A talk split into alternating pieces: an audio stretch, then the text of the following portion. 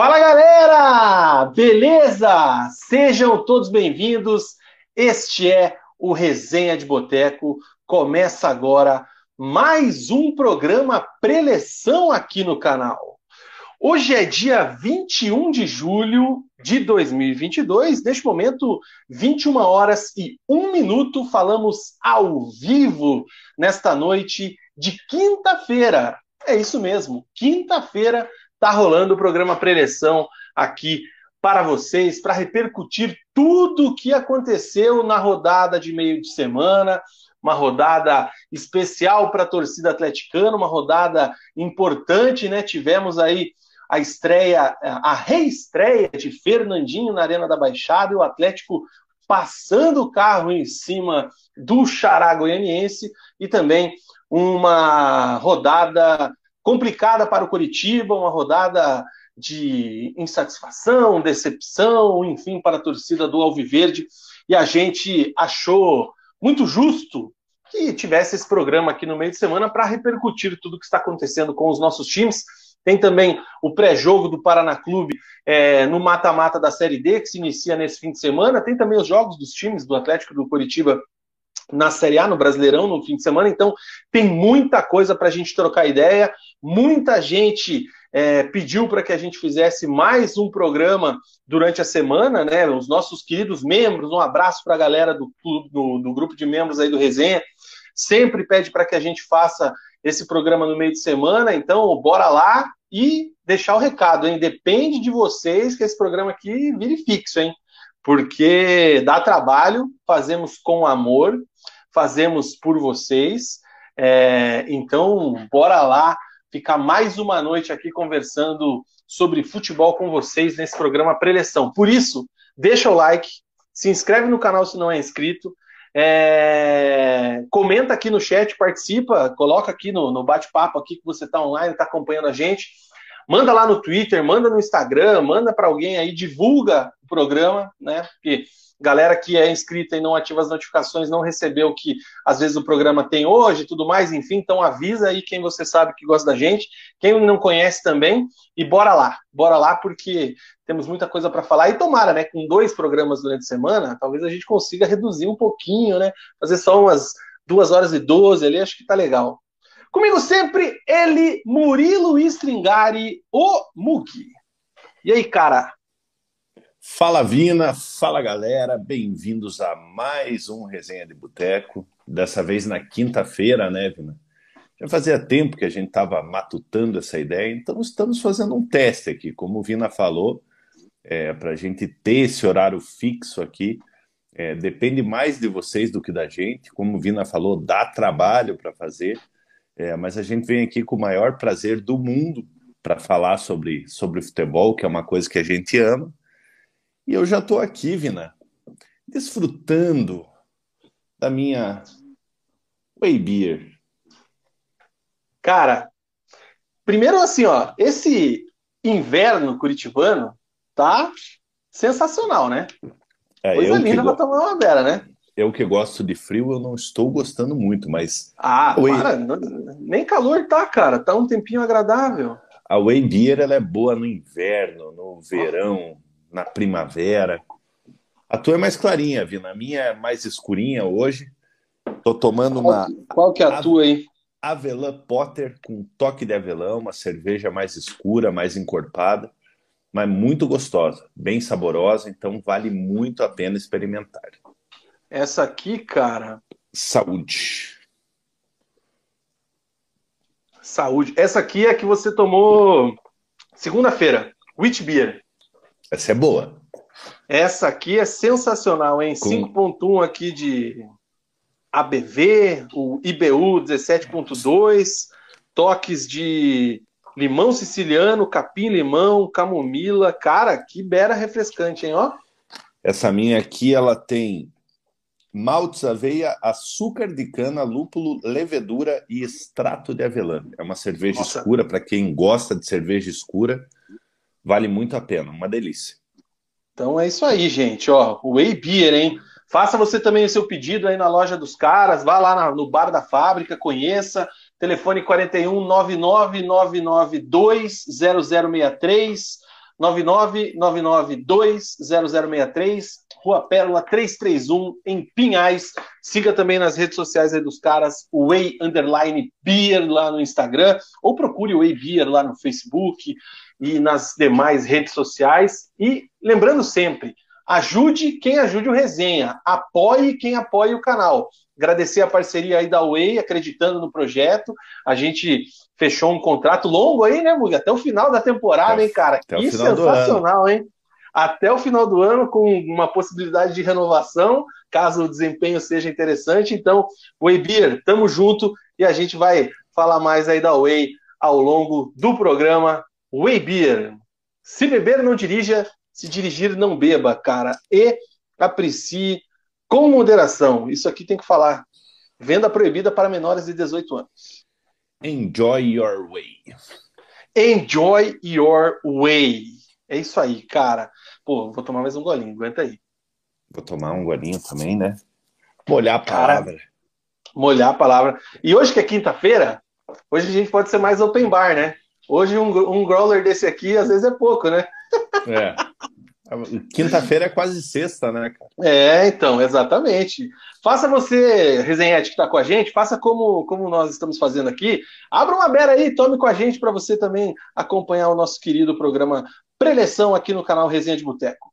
Registrando já os primeiros alôs, os primeiros registros, os primeiros comentários aqui no nosso chat. Bombem o chat, galera. Podem bombar, façam perguntas, participem, façam o programa conosco. E se tiver muito membro online aqui nos comentários, cara, eu vou jogar o link do programa lá no grupo de membros. Mas eu quero ver quem é que tá online. Senão eu vou jogar e ninguém entra, daí nós passamos vergonha. Vina, né, antes de você dar continuidade aí, eu fiz uma cagada hoje, cara. O que, que você fez? É, eu comecei a fazer a pauta e tal, e eu comecei com a caneta vermelha. Ó, tá, não dá nem pra, não dá nem para ver direito.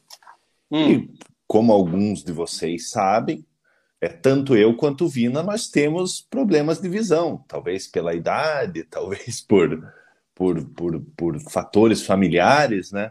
E, cara, a luz fica bem em cima aqui, tá horrível para ler, cara, no vermelho. Ai, cara, você não tá conseguindo ver a caneta vermelha aí. Brincadeira, hein, porra, mas daí você tá, da visão tá zoada mesmo, hein? Não, mas aqui fica a luz bem em cima, que assim dá um brilho, assim, não, não consigo ler direito, mas vamos aí. É isso aí. Mugi, eu vou ficar feliz hoje se a gente chegar aqui ao vivo em 50 likes. Quantos a gente tem aí? Você já está acompanhando ou não? A gente está com 25 simultâneos agora e 21 likes. Então, quatro pessoas, pelo menos, não deixaram o seu like. Então, se você está nos assistindo agora, deixe seu like, se inscreva no canal. Você deixando o seu like, você ajuda o vídeo do resenha a chegar em mais pessoas. E é de graça, né? É de graça, Isso. é só você clicar ajuda, ali. É, e vocês ajudam muito a gente. Então, se você está chegando agora, não deixou seu like, deixa seu like, que isso ajuda a gente bastante. Boa noite para o Rafael Terna. Bem-vindo, Fernandinho. Como eu estou iludido com o meu Atlético, grande Rafa, que é membro do canal. E ele ainda coloca aqui, hein? Como o rival gosta de perder gol. A zona tá chamando. É, tá perigoso, hein, cara? Um abraço também para Henrique Faversani. Boa noite, ousados. Dando aquele like. Volto mais tarde para participar. Boa noite para o Lucas Pedro, também empolgado e feliz com a vitória de ontem. Meu amado Furacão da Baixada, a seleção Clube Atlético Paranaense. Se cuide, Flamídia, o Lucas Pedro empolgadaço. Um abraço para o Fernando, Furacão rumo à liderança. O Samu, boa tarde. Tem um lado feliz da cidade, outro triste, verdade. Cleiton Silva, que vem a Urubuzada, já foi o tempo de temer os times do eixo. Para cima, Furacão. Um abraço, boa noite também especial para o Edu Mito César Martins, grande Edu. Boa noite, família do Resenha, ainda encantado com o golaço do Terans. Fernandinho me lembrou Bruno Guimarães ontem, que é isso, hein? Um abraço para Luiz Gunner, tamo junto. Luiz Felipe, salve galera, já estou doente pensando no jogo do Paraná sábado. Sabadão vai ser pesado, hein, cara? Muita calma. Prepare o coração. torcedor paranista Pablo... vai comparecer e vai dar tudo certo. Pablo Chemin, fala rapaziada, Avalan Porter é a minha preferida. Saudações rubro-negras. Essa aí eu ainda não tive a honra de experimentar, hein? Essa aí, quando chegar aqui para mim, quero também degustar com muito, muita atenção que é gostosa. Avelã é, ó. Que mais? Robertão, Roberto lá de Realeza, cara, no bloco do Atlético vai abrir uma. Aí sim, hein? Manda ver. O Alexandre, que é membro do canal, está sugerindo colocar Daniel Loures para comentar sobre o Curitiba. O Mug, que me desculpe, mas melhor pessoa que Daniel não há. Você quer entender o que o Alexandre está falando aqui? Seja membro do canal. Daniel Loures, analista do Curitiba no grupo de membros. Não esquece o Verdão. E, e Alexandre Felipe não esquece o Daniel, né, cara? Meu Deus do céu, é apaixonado por Daniel Loures. Daniel Loures vive, que, vive, de Daniel. De Não, e Daniel Loures vive de Curitiba, né, Vina? É. é isso aí, ó, galera. Você quer pegar um pouco essas piadas internas do, do grupo de membros do Resenha? Na bio tem um link e tem um botão aqui também, que é para você se tornar membro. A partir de R$ 4,99 você vira membro do canal, tem sorteios exclusivos, participa lá de bolão, participa de outras ações que a gente faz e também, lógico, nosso grupo do WhatsApp, enfim, vários outros benefícios. E se Deus quiser, as coisas melhorando aí, a gente ganhando mais recursos ainda, proporcionar mais benefícios para vocês, membros do canal. Certo? quem tá para quem tá para voltar para o grupo Ó, é o, o Gustavão. Gustavão? É, o Gustavão me mandou mensagem ontem, estava conversando com ele sobre outras coisas, assim, sobre trabalho, sobre essas coisas. Sobre a vida. É, sobre a vida, e ele, ele em breve voltará ao nosso grupo, está muito atabalho, atabalhoado de trabalho. É, em breve retornará ao nosso grupo de membros. Faz falta, Gustavão. Alisson Andrade está com a gente. Boa noite. Boa noite para o Fabiano Padilha. Saudações rubro-negras. E boa noite para o Wesley Viana. Cheguei, seus ousadinhos. O Wesley, que é o garoto de Boston. Mugi, vamos começar o programa Oi. de hoje, cara. Mas antes, eu quero fazer o seguinte. Eu vou jogar já direto o nosso querido tabelão da Série A, porque eu tô de olho e eu preciso ficar atento em América e Palmeiras. Está no segundo tempo, né? Isso. Tá, tá 0 a 0 ainda não? 0 a 0 ainda. Por quê? Porque o Brabão aqui meteu uma combinada com OD 34. E falta só o Palmeiras ou empatar ou ganhar. Mas Desde aí, ontem. Não, é, é, é green. É, é, é 34 para 1, velho. A cada um real, 34 reais. Exatamente. Então, assim. Que coisa é, linda. Se, só falta. O Palmeiras não pode perder. Mas só falta essa. O... E aí, eu preciso ficar atento ali que se o, se o América tiver melhor, eu vou dar um cash out ali para não perder a, o que já tem garantido. Mas você viu que o Cuiabá e o Atlético Mineiro empataram, né? Então, eu estava assistindo ali agora há pouco e estava ali naquela pressão, o Cuiabá teve umas chances, o Atlético Mineiro fez o primeiro, daí eu falei, ah, já era, então já, já tá certo nesse jogo aqui, que também estava na combinação. E mas daí com o empate não teve problema, então, cara, essa aí é uma boa, hein? E como aquela aquela casa de apostas não quis patrocinar a gente ainda, então a gente vai divulgando aqui outra, ou nenhuma, até que alguém patrocine a gente. Lança aí a braba aí, casas de apostas, patrocínio resenha, porque estamos online aí no mercado. Mugi, vou começar aqui já direto com o tabelão, cara. Essa foi a 18 rodada, né? Isso. O pessoal também tá falando ali, cara, do Scarpa no Cartola. Você que colocou ele pois no Cartola, é, né? cara. É, eu coloquei ele como titular, só que meu reserva fez 17 pontos. E o Scarpa acabou de entrar, já era. Vai já é. Mas não, vai que o Scarpa tudo. deita. Ah, mas não vai fazer 17 pontos em um tempo, né? Em meia hora. Não subestime. Ceará 1, Havaí 0. Esse jogo foi terça-feira. Quarta-feira teve Red Bull Bragantino e Fortaleza, 2 a 1 O Goiás e o Fluminense fizeram um jogaço, 3 a 2 para o Flusão de Fernando Diniz. O Furacão passou o carro em cima do Atlético Goianiense, cara. 4 a 1 fora o baile, fora a festa, fora o espetáculo. Flamengo 4, Juventude 0. Inter 3, São Paulo 3. Jogo maluco também. Jogaço, jogaço. Corinthians 3, Coxa 1. Santos 2, Botafogo 0. Cuiabá 1, Atlético Mineiro 1. E por enquanto, América 0, Palmeiras 0. Então a galera aí das apostas que estiver online aí acompanhando também América e Palmeiras, me dê um toque aí se o América começar a pressionar demais aí para eu dar um cash out. Beleza, gente? Classificação de momento, o Palmeiras é líder, independente desse resultado de, desse jogo, vai permanecer na liderança, né? 34 pontos nesse momento, com esse empate contra o América. O Corinthians é o segundo com 32. O Atlético Mineiro perdeu a chance de ultrapassar momentaneamente o Palmeiras, com esse empate ficou com 32 também, é o terceiro colocado. O Fluminense, cara, 31 pontos, quarto colocado. E o Furacão é o quinto, 31 pontos, tá na briga ainda, tá perto do Palmeiras, tá brigando lá em cima, um ponto a mais que o Internacional, que é o sexto colocado, que fecha o G6.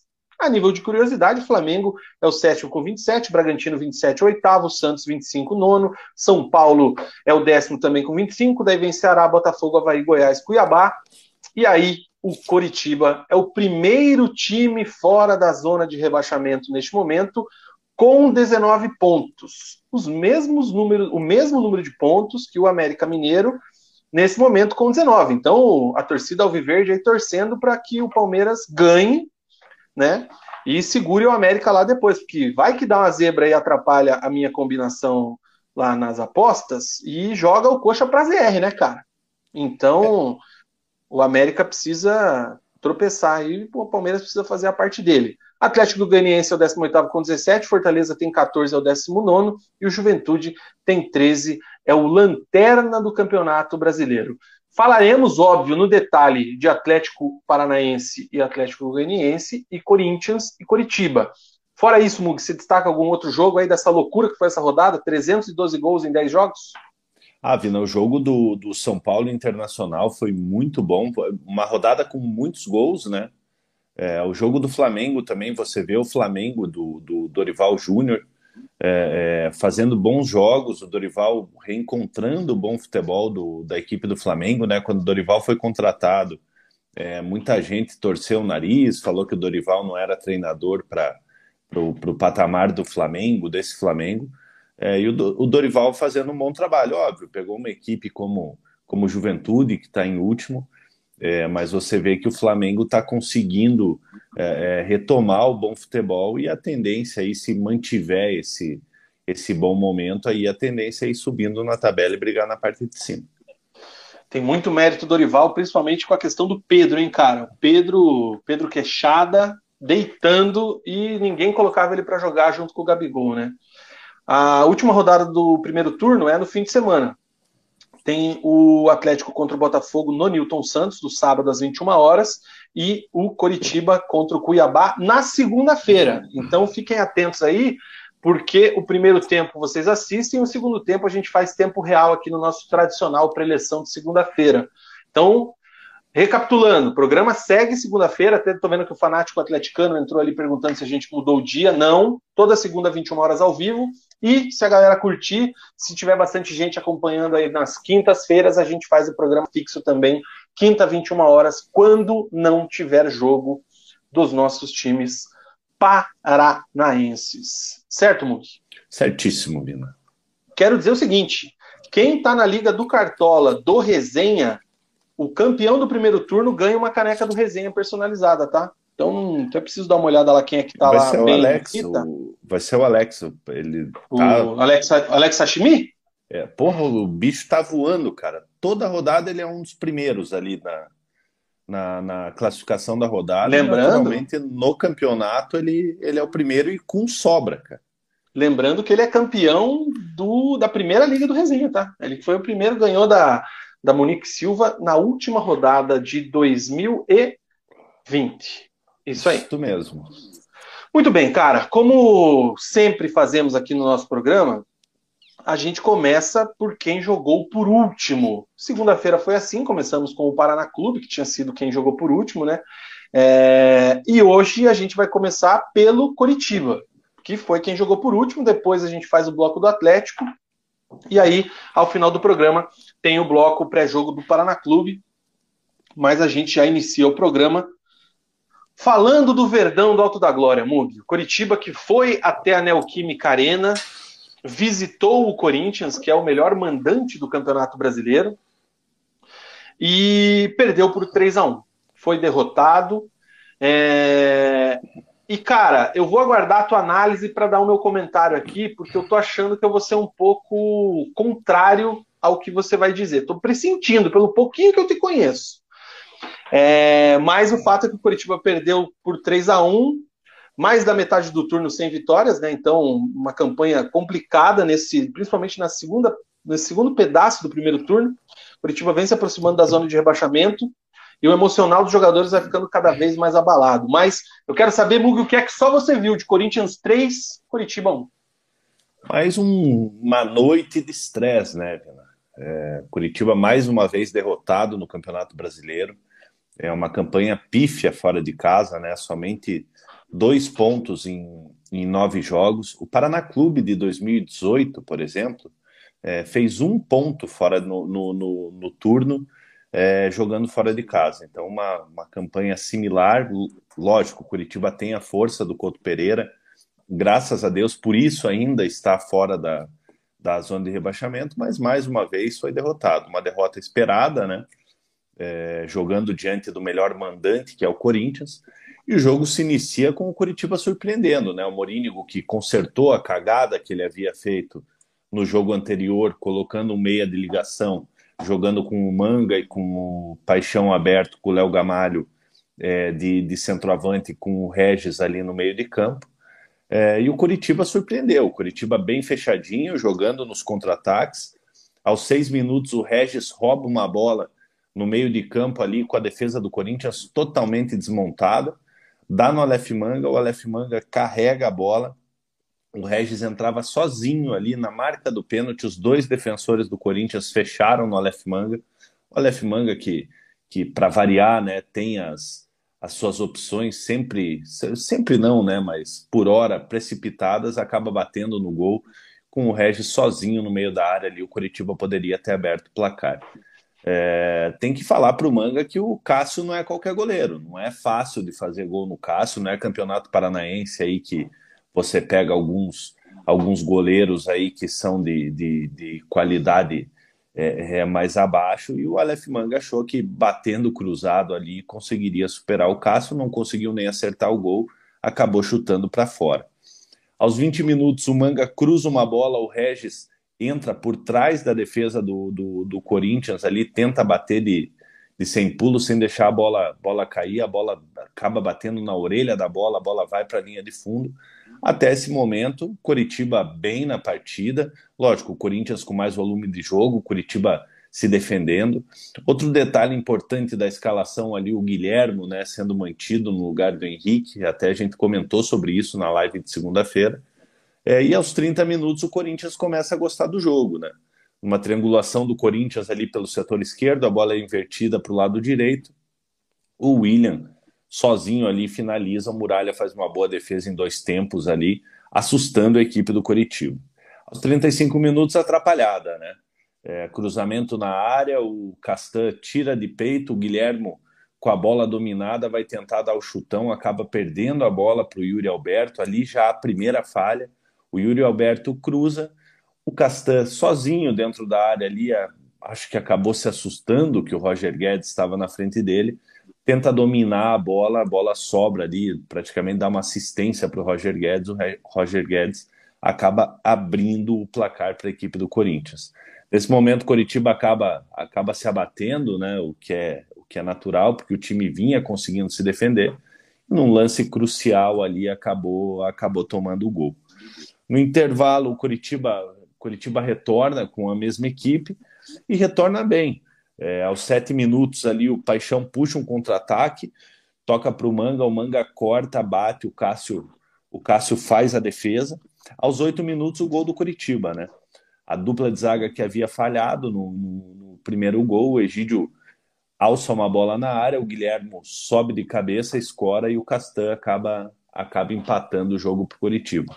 Nesse momento, Curitiba bem no jogo, é, é, até o momento, né, mostrando, mostrando um poder de reação momentâneo ali, mas não durou muito, né, Vina? aos 21 minutos, mais um lance de bola cruzada na área, a bola sobra para o Raul Gustavo ali, é, a bola acaba escapando dele, e o Watson, que havia acabado de entrar, finaliza no canto do muralha ali, fazendo fazendo 2 a 1 um para a equipe do Corinthians. O que chamou a atenção foi a demora do Morínigo em alterar o time. É, o Corinthians já havia feito três ou quatro substituições ali e o Morínigo não tinha alterado, não tinha alterado o time ainda. Até que aos 27 minutos o Morínigo ele refaz a cagada do jogo anterior. Ele coloca o Martinez no lugar do Regis, deixando o Coritiba mais uma vez com dois centroavantes, é, bola para o Paixão e o Paixão que e o Paixão que se vire. Aos 30 minutos, o Yuri Alberto é, entre o, o Natanael e o, e o Guilhermo ali numa bola que o Mosquito enfia para ele, finaliza, o Muralha faz mais uma mais uma boa defesa. O Morini aos 33 ele tira o manga e coloca o Robinho, né, o João Vitor. João Vitor, que estava atuando na Linense, é, retornou agora para a equipe do Curitiba, fazendo sua, sua reestreia para tentar dar um, um, gás novo ali pelas, pelas pontas. Aos 39 minutos, escanteio curto, Mosquito, Mosquito cruza na área, o Raul Gustavo, sozinho ali no meio dos defensores do Curitiba, faz o 3 a 1 e acaba definindo o marcador, né? Corinthians 3, Curitiba 1. Aí o Morínigo resolve fazer três substituições, sem pé nem cabeça, aos 41 minutos. Ele tira o Natanael, coloca o Natan, tira o William Farias, coloca o, coloca o Bernardo e tira o Val e coloca o Tony Anderson, quando o jogo já estava 3 a 1 Vai entender. Aos 43 minutos, Coritiba ainda teve uma oportunidade ali numa bola alçada na área, a zaga do Corinthians tira, o Léo Gamalho finaliza e o Cássio faz uma boa defesa. O jogo se encerra 3 a 1 para o Corinthians, mais uma derrota do Coritiba, nove jogos fora de casa, somente dois empates e sete derrotas. Um desempenho muito ruim da equipe do Coritiba, vai fechar o turno como o único time que não venceu fora de casa. E pasmem, senhores, o Coritiba só depende dele para não fechar o turno na zona de rebaixamento. Com esse empate de hoje de Cuiabá e Atlético Mineiro, mesmo que o América vença e coloque o Curitiba na zona de rebaixamento nessa rodada, caso o Curitiba vença o Cuiabá na segunda-feira, Curitiba passa o Cuiabá e empurra o Cuiabá para a zona de rebaixamento. Mas um primeiro tempo, um primeiro turno terrível se tratando de, de jogos fora de casa. Cara, vamos lá. É... Na tua análise, o placar ele diz o que foi o jogo? Se você pega hoje, assim, quem tá pegando o preleção aqui no resenha. Curitiba 1, Corinthians 3, né? Corinthians 3, Curitiba 1. É o retrato do que foi o jogo ou não? Pena que futebol é efetividade, não, é bola na rede, sim, né? Eu sei, mas eu quero. É, é, porque eu tô pensando lá na frente, por isso que eu tô fazendo essa pergunta para você. Porque eu vou ser não... bem sincero, cara. É, tudo bem que desde o começo do campeonato, quando o Corinthians era líder, a gente falava que, cara, essa liderança do Corinthians é meio mentirosa. Esse time do Corinthians não é tudo isso. É, não encaixou ainda. E eu continuo achando isso. Tá? Eu acho que o time do Corinthians ele tem uns lampejos ali, mas é, o elenco é, é bem é, é, bem estrelado, digamos assim. Tem bons jogadores, né? Tem uns caras diferenciados aí mas eu não vejo assim esse time, um time formado. Eu não vejo esse time é, encorpado, digamos assim. E eu achei que o Coritiba jogou bem, cara. Apesar do placar de 3 a 1 é, o Coritiba fez frente para um dos líderes do campeonato, que bem ou mal tá brigando lá em cima. Então, por isso que eu te perguntei nessa situação. É, na minha visão, o placar ele não diz. Talvez assim uma diferença menor, o 2 a 1 beleza, mais justo, digamos assim, lógico. Aí você, a gente entra naquilo que você falou. Futebol não é justiça, nunca, jamais vai ser, por isso que a gente fica aqui falando disso. Mas foram muito mais falhas individuais, ofensivas e defensivas, do que mérito do Corinthians. O Corinthians não Sim. criou para ganhar de 3 a 1 O Corinthians teve as jogadas e tudo mais. O Muralha fez umas boas defesas, mas assim, é, o, o Coxa foi muito perigoso. Então, aí pensando lá na frente, pô, se trabalhar a cabeça dos jogadores, o elenco se fechar, a entrevista do Egídio apesar de meio clichê, mas eu achei importante a entrevista dele no final do jogo, com relação aos jogadores trabalhando, o elenco fechado, a questão deles é, comprados com o Morínigo. Dá para vislumbrar um segundo turno. O problema é que a bola precisa entrar, né, cara?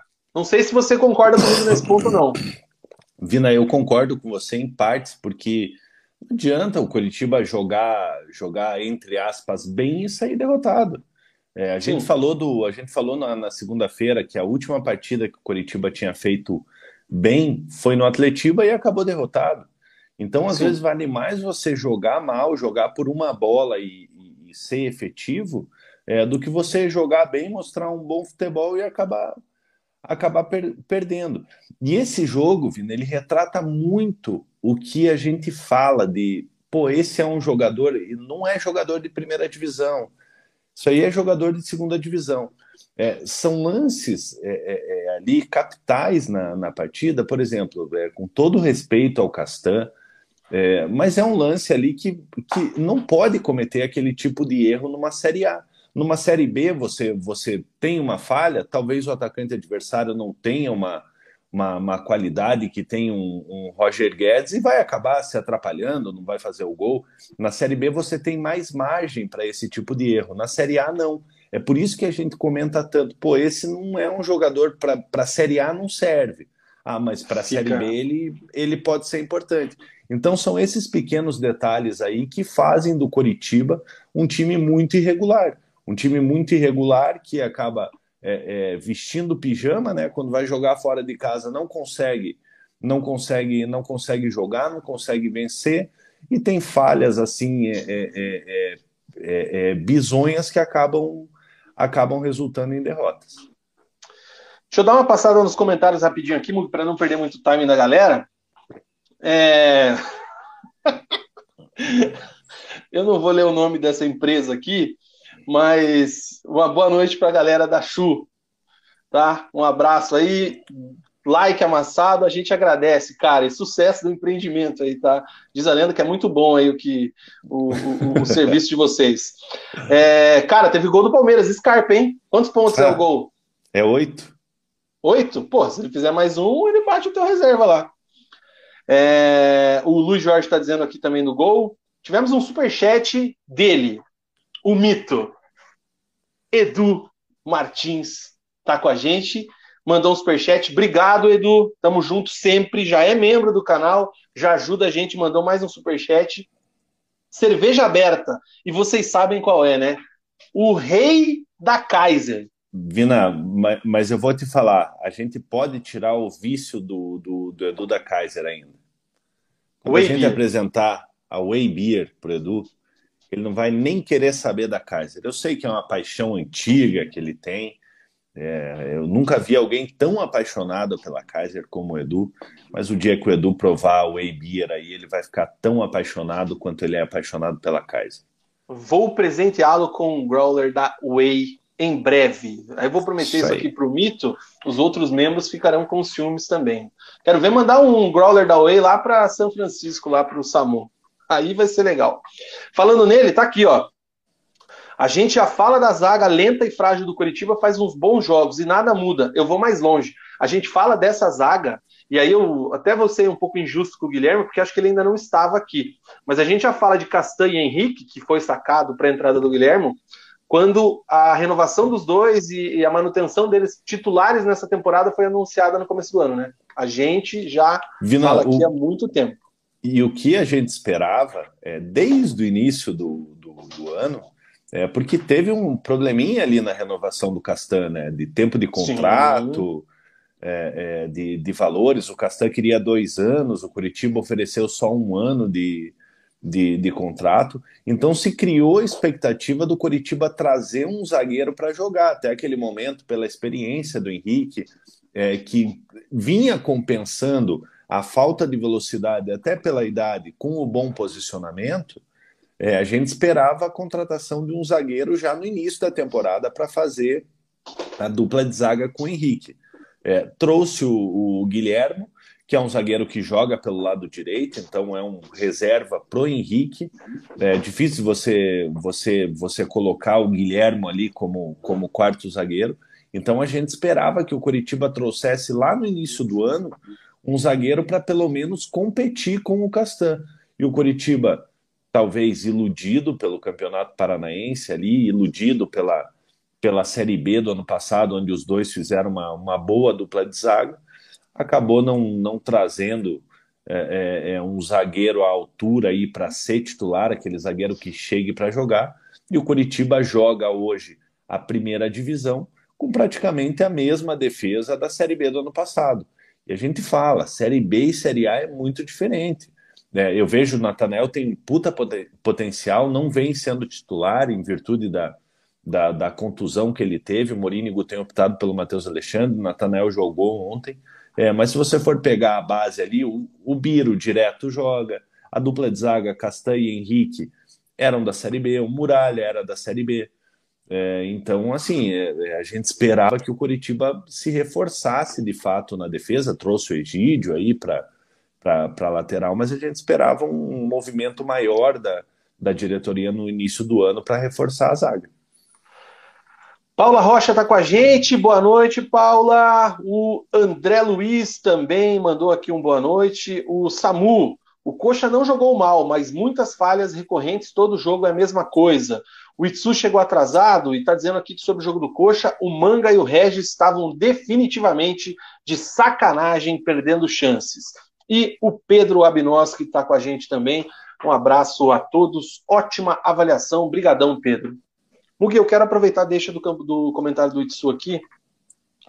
Queria que você analisasse primeiro o Regis, que tinha perdido espaço, tinha sido até é, sacado do banco em alguns jogos, houve a especulação que ele fosse negociado, e de repente o Morínigo consegue recuperar ele, ele volta a figurar o banco e agora jogando como titular também. O é, que, que você está achando desse da ressurreição, vamos dizer assim, é, no sentido dele estar tá aparecendo, né? Porque normalmente a gente fala ressurreição quando o cara começa a jogar muito bem, né? Surge das cinzas ali, não é o caso na minha visão. Mas eu queria que você primeiro avaliasse essa questão do Regis, cara. O é, que, que o Morínigo pode estar tá pensando, estar tá vendo nesse jogador para estar tá utilizando ele em detrimento a outros? E assim, ó, o Regis ele foi uma contratação é, é, badalada, aspas, é muito badalada no, início do ano. Ele fez uma excelente Série B pelo, pelo Guarani. É um jogador com passagens por grandes clubes, é um jogador muito técnico, é um jogador que eu gosto, é um meia canhoto, é aquele jogador ali pensador, o jogador do passe, é, mas não conseguiu engrenar no Curitiba, né? Desde o início do ano oscilando, teve Covid, ficou um bom tempo afastado. O Tony Anderson acabou acabou entrando e entrando muito bem com o Regis é, é, perdendo espaço, o Regis em alguns momentos ali sendo preterido até pelo Robinho, né? É, Tony Anderson jogava e o Robinho era o substituto ou, ou vice-versa. É, e o Morínigo está tentando recuperar o jogador. O Tony Anderson é um jogador que já fez grandes jogos, é, é, mas oscila muito também. O Tony Anderson tem esse problema de, de, de se desligar demais em algumas partidas. Eu vejo que o Morínigo está tentando recuperar o jogador.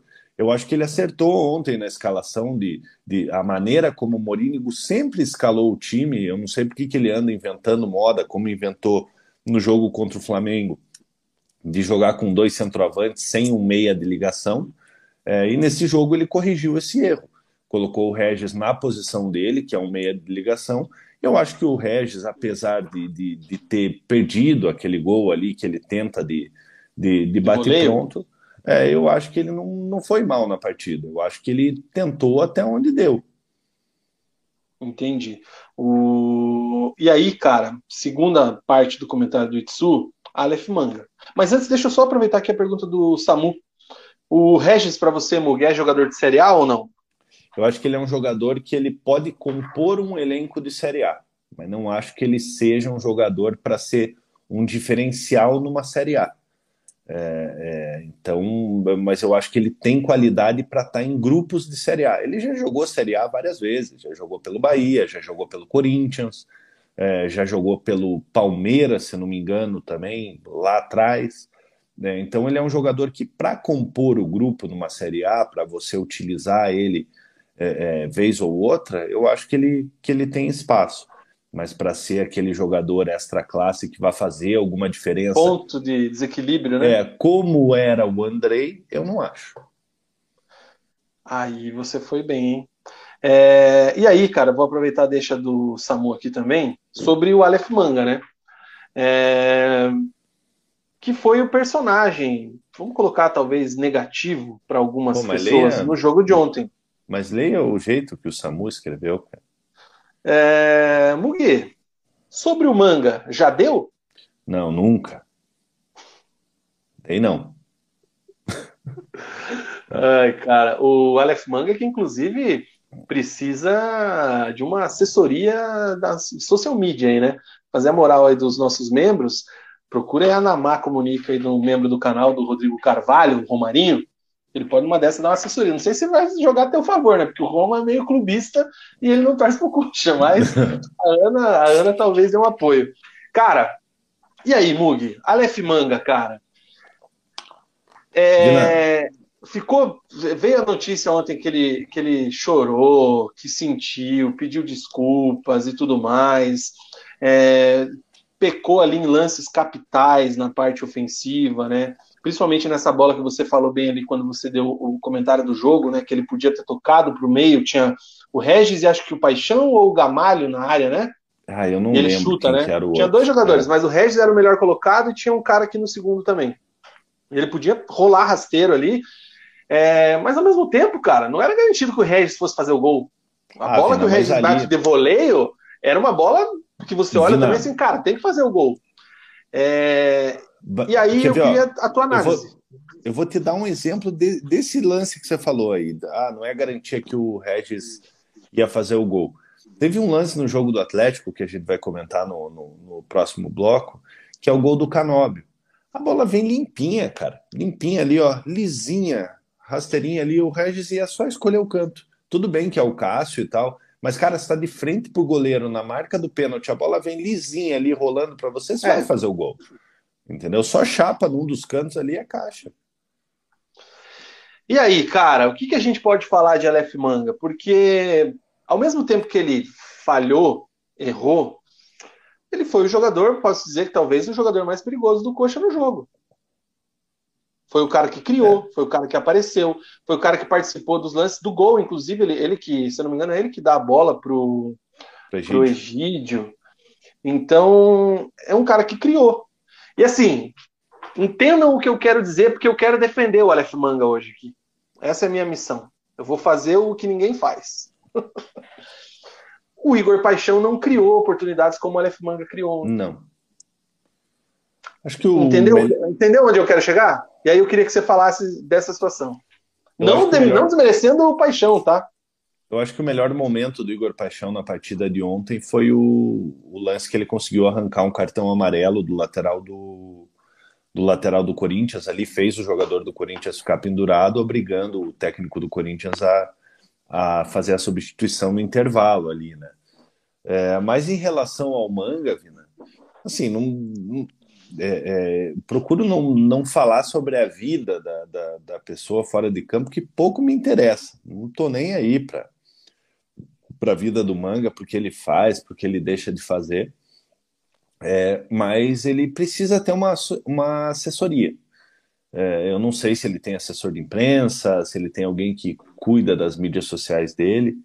É, e eu acho que em certos momentos ali ele acaba acaba mandando mal nas suas redes sociais, né? É, lógico, a rede social é dele, ele faz o que ele quiser, ele está é, fora de campo, mas ele sendo um jogador profissional é, é, de uma equipe como o Curitiba tem que tomar um pouquinho mais de, mais de cuidado com, com algumas coisas que, que posta que acabam é, podem pegar mal para ele e isso reflete dentro de campo porque a torcida começa a pegar no pé a torcida já não começa a não ter paciência com, com, com algumas situações é, e o manga é aquela coisa né cara ele é o rei da da decisão equivocada. É, eu até mandei no nosso grupo de membros ali uma, uma, uma imagem. Puta, maldade aquilo ali, hein, cara? Quem fez aquilo ali foi maldoso, hein? É, não, tudo bem, mas, é, mas o, o, Manga ele é um jogador muito individualista. Ele já foi muito importante para o Curitiba nessa temporada. É, é, então, acho que o cara não desaprende a jogar futebol. É, ele fez uma boa temporada no Goiás, é, também oscilou bastante na, na, na, equipe do Goiás no ano passado. É, ele vem oscilando na equipe do Curitiba. Eu acho ele um jogador importante, mas ele precisa ter a cabeça no, no, no lugar e, e ter o senso coletivo. É, ele tem que botar na cabeça dele que, que quando o time ganha, ganham todos, quando o time perde, perdem todos. Por exemplo, ele não precisa ir para o vestiário e chorar porque ele acabou porque ele acabou errando. É, o time perde com um lance desse. Então a culpa não é 100% dele. E quando o time ganha com o gol dele, não é 100% do, do mérito dele. Então acho que falta equilíbrio para o Manga. Eu acho que o Manga ele tem que parar de ser individualista, jogar mais para o clube. E, assim, uma visão que eu tenho, é, ele precisa parar de achar que ele é o centro da, da, da coisa. Se erra é culpa dele, ele acaba sentindo, ele, ele fica abatido, como aconteceu ontem, nesse erro, e se vende se ele acaba achando que ele é o herói da, da parada, o rei da cocada. Então, Lembra dele no Atletiba, né? No, na é, Arena. Vina, ele foi expulso no, no, no Paratiba, ele foi expulso no sem banco. entrar em campo, no banco. Então, é, precisa um pouco, é um jogador que, que tem suas qualidades, mas ele precisa de equilíbrio, cara. E precisa pensar mais no coletivo, porque caso o Coritiba seja rebaixado ou conquiste uma vaga na, na, na Sul-Americana, é o grupo, não é ele. Sim. Cara, eu, eu, eu penso é, que o manga tem qualidade é o que você disse, assim, ele é, é, é mais ou menos, não como Regis também, mas ele tem qualidade para jogar uma Série A. Eu acho ele um jogador interessante. E quando a gente faz essa análise também de jogador de Série A e tal, de Série B, a gente tem que levar em consideração muito também a realidade financeira dos times, né? A gente queria sempre que o Curitiba tivesse um elenco de Série A como é o do Flamengo, mas a realidade é diferente. O trabalho do, do G3, 4, 5, 12 tem que ser bom nesse sentido, buscar jogador de Série A que custe o valor do jogador de Série B. É difícil, mas os caras acham. Tinham achado o Andrei, por exemplo.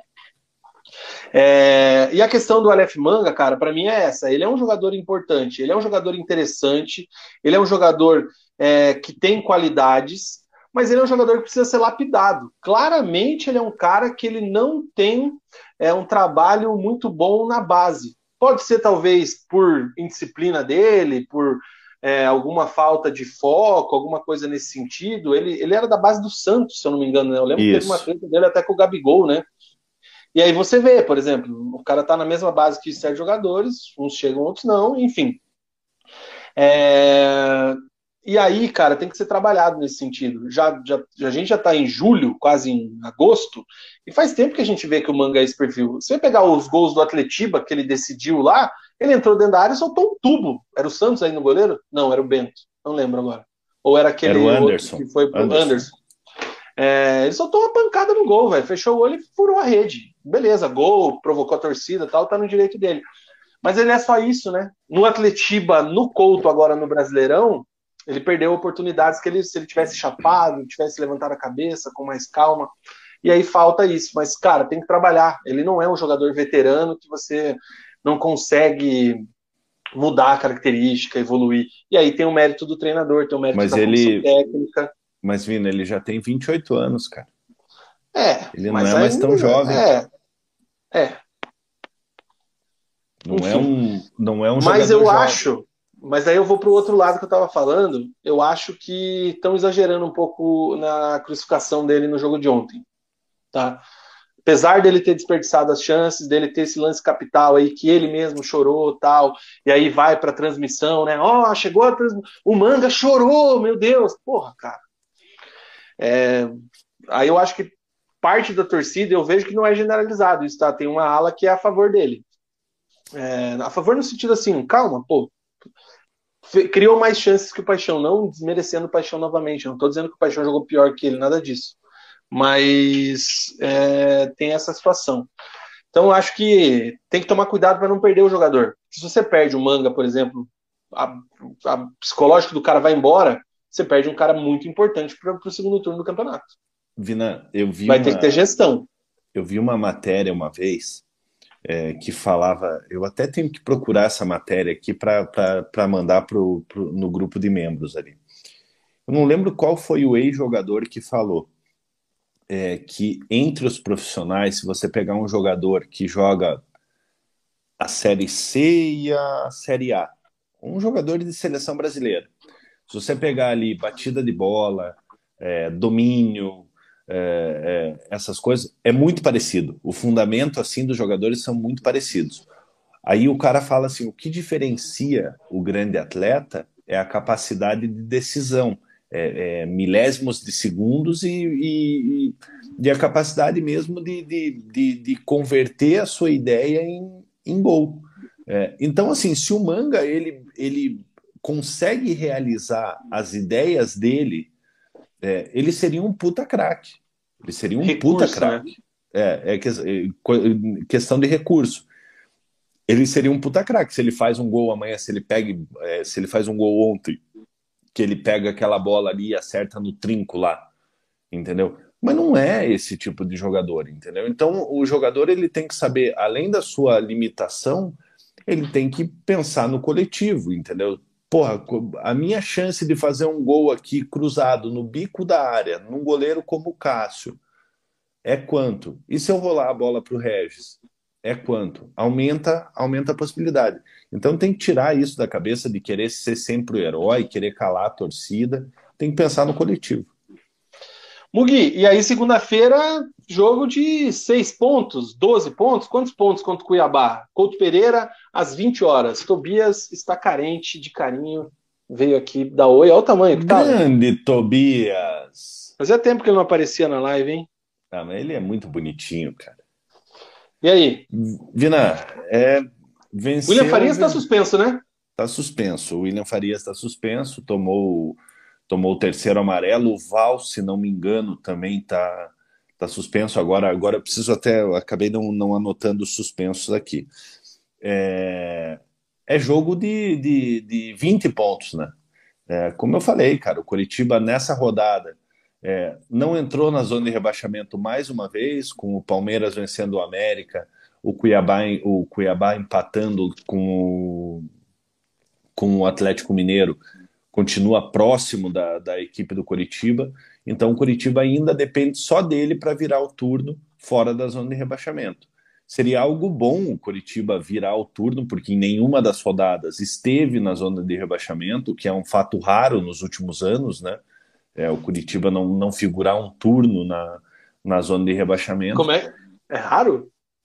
É um, é um fato raro. O Curitiba, o Curitiba nos outros anos aí começava bem, mas chegava ali na 14 15 rodada, entrava na ZR ali, saía, voltava, saía, voltava. E nesse campeonato ainda não entrou na, na, na zona de oh. rebaixamento, né? Oh, então, oh, Curitiba... então tem que reconhecer o trabalho do Mourinho, hein, cara? Não, tá louco, cara. E é se, se, se contentar com muito pouco, cara. Se então, assim, né? É, é, é, não tem outro resultado. Não adianta pensar nem num empate, como foi contra, contra a equipe do Juventude. O Cuiabá empatou hoje com a equipe do Atlético Mineiro. É, é um time chato de você jogar contra, é, apesar de, de, de, viver um momento muito parecido com o do Coritiba na tabela ali, estão numa distância ali de um, dois pontos. É, então o Coritiba tem que vencer de, de qualquer forma essa, essa partida de segunda-feira. É isso aí. Lembrando que o jogo é segunda-feira às 20 horas. O, o preleção vai ser normalmente na segunda às 21. Então a gente assiste o primeiro tempo e o segundo a gente faz aqui um tempo real e tudo mais e repercute ali é, ao final do jogo qual a situação e tudo mais e conta com a galera aqui nos comentários. Esse jogo no Couto, 20 horas, fecha a 19 rodada. Deixa eu passar aqui alguns comentários que eu perdi, cara. Onde é que eu tinha parado? Ah, pá, pá, pá, pá, pá, pá. É, aqui, ó. O Itsu, ele falando aqui da definição que você deu com relação ao famoso não é o Andrei, né? O... Não tem nem como não voltar no Andrei, né, cara? O Andrei é eterna, né, cara? Vai ficar sempre essa questão, né? Onde é que o Coxa estaria se o Andrei estivesse jogando?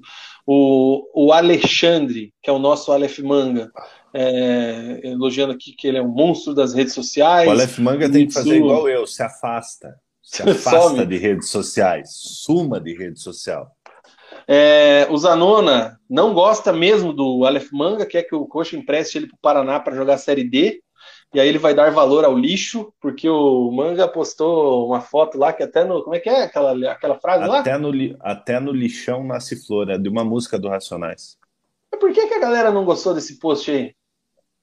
Cara, é porque é interpretativo, né, Vina? É, assim, né? É, ele pode estar tá falando, por exemplo, que, que ele, ele, é uma flor no meio de um lixão. Aonde que ele está? Ah, cara. Não, mas, mas tem que ter Vina, muita má vontade com ele, hein? Tem que ter. Vina é torcedor, cara. Torcedor, você quer que torcedor tenha boa vontade, cara? O torcedor vai analisar não, da assim, é, Não, lógico. Sempre. Mas, porra, ele, ele deve estar tá querendo. O que ele quis dizer, na minha visão, é que, pô, sei lá de onde ele saiu, ele tá jogando um time de Série A, campeão brasileiro. Não, pode ser. É não, mais uma. Imagina que sim. É mais, mais uma, uma para ele. A gente sabe, a gente sabe que não é o que ele quis falar. É, mas, mas eu conheço a cabeça do torcedor. O torcedor fanático ele pensa isso. Principalmente do rival, né, cara? Que pega e zoa, né?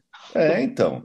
Exatamente. Não teve um papo dele falar, ele curtiu umas fotos do Atlético, alguma coisa assim? Teve? Não, né? foi quando o Coritiba foi eliminado para o Santos na, na Copa do Brasil, se não estou enganado, que, que ele acabou, acabou curtindo. Putz, Ai, cara. Ai, meu Deus do céu. É, aqui o Itsu está falando com relação ao que eu disse do Paixão, que o Paixão é muito mais consistente que o Manga. Concordo, isso, isso sim. Mas o Paixão é... Hum. O, pa... o Paixão ele é muito melhor do que o Manga.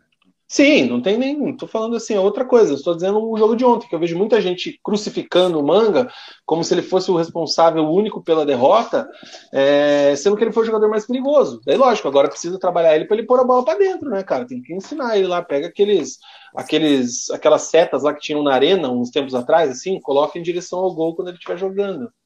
Um abraço pro Deraldo, que é membro do canal, tamo junto. O Zanona faz uma lembrança aqui que as redes sociais do Paraná estão abandonadas, ele poderia assumir isso também. Imagine a junção. Aleph Manga, social media do Paraná Clube. Nossa, acaba o planeta. Ó, o Ali diz que o manga claramente é mal interpretado. Analisando o contexto, até as frases de Dilma Rousseff podemos interpretar. Falta empatia, sobra deboche ali filosofando. O Thiago Rabitzreuter está aqui com a gente, um abraço para ele. O... a galera tá zoando aqui, essa galera é fera, velho. O Samu, quando ele fez os gols no Atlético, achou que ia sobrar no time do Coxa, mas ele não se ajuda. A torcida começou a pegar no pé para sair desse buraco, é difícil. Cabeça agora, velho. Vai perder, se não trabalhar a cabeça do jogador, perde um dos três principais artilheiros do time no ano, né? Você tem fácil aquela conta lá, Mugi? Quantos gols e assistências não... o, os três participaram? Mas eu sei que é, é, é assim. Tá no meu caderno quase, aqui, mas eu não quase sei 100%, tá, né? 80% é Gamalho, Paixão e, e, Manga, né? E Manga, é. O Deraldo assistiu o jogo do Coxa ontem e não viu um time que foi humilhado e engolido pelo Corinthians. Falta elenco e banco. É, o Fernando tá falando do lance do Manga lá, era o Santos no gol sim, inclusive tomou um peru num dos jogos. E aí tem quatro times piores que o Coxa no campeonato, mas alguns jogos no início teve sorte para conseguir resultados, principalmente em casa. É isso aí. É, Boa noite para o tá, RS10. Tem quatro, Vina, tem quatro times, pelo menos quatro times piores que o Coxa no campeonato.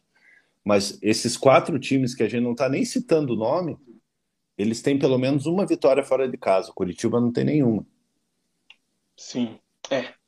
Mugi, rapidinho, a gente bateu a primeira meta lá de 50 likes, hein, cara? Faz um tempinho já, e a gente chegou em 66 likes. E a audiência tá legal para hoje, hein? Tô achando tá que nós vamos ter que fechar a agenda quinta-feira, toda quinta-feira, acho que vamos ter que ficar aqui ao vivaço também, hein?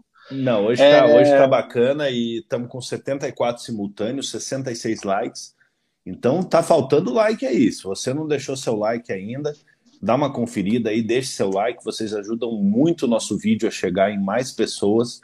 É, a nossa live tradicional é na segunda-feira, a gente está tentando implementar essa live de, de quinta-feira. E como a gente está vendo aqui que os números estão bons, então é capaz de vocês terem que aturar a gente duas vezes Dois por semana, dias por viu? Semana.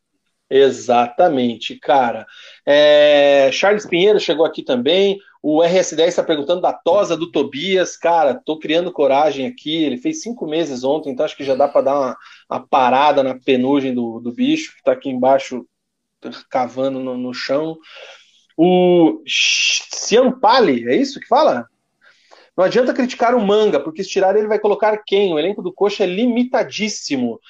Para a gente ter uma ideia, ontem é, entrou os jogadores ali que o Mug já falou, né, cara, e ainda estava no. Ó, entrou aqui o João Vitor, né, que foi ressuscitado aí, estava emprestado, o Adrian Martinez, e aí só o Tony Anderson ali na frente, né, o Bernardo já é volante e o Natan entrou no lugar do Natanael. E no banco ficou ainda ofensivos Neilton, que a torcida do Curitiba não suporta mais nem olhar para a cara dele, e o Pablo Garcia. O José Hugo estava sem condição ou foi, não foi relacionado?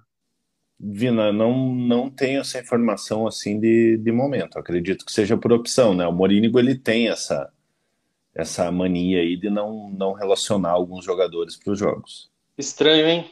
Bem estranho. Eu confesso para você que quando eu vi o, o João Vitor entrando, eu lembrei dele, falei, caramba, esse moleque aí decidiu o jogo na Série B ano passado, né? Tava emprestado, surgiu do bueiro.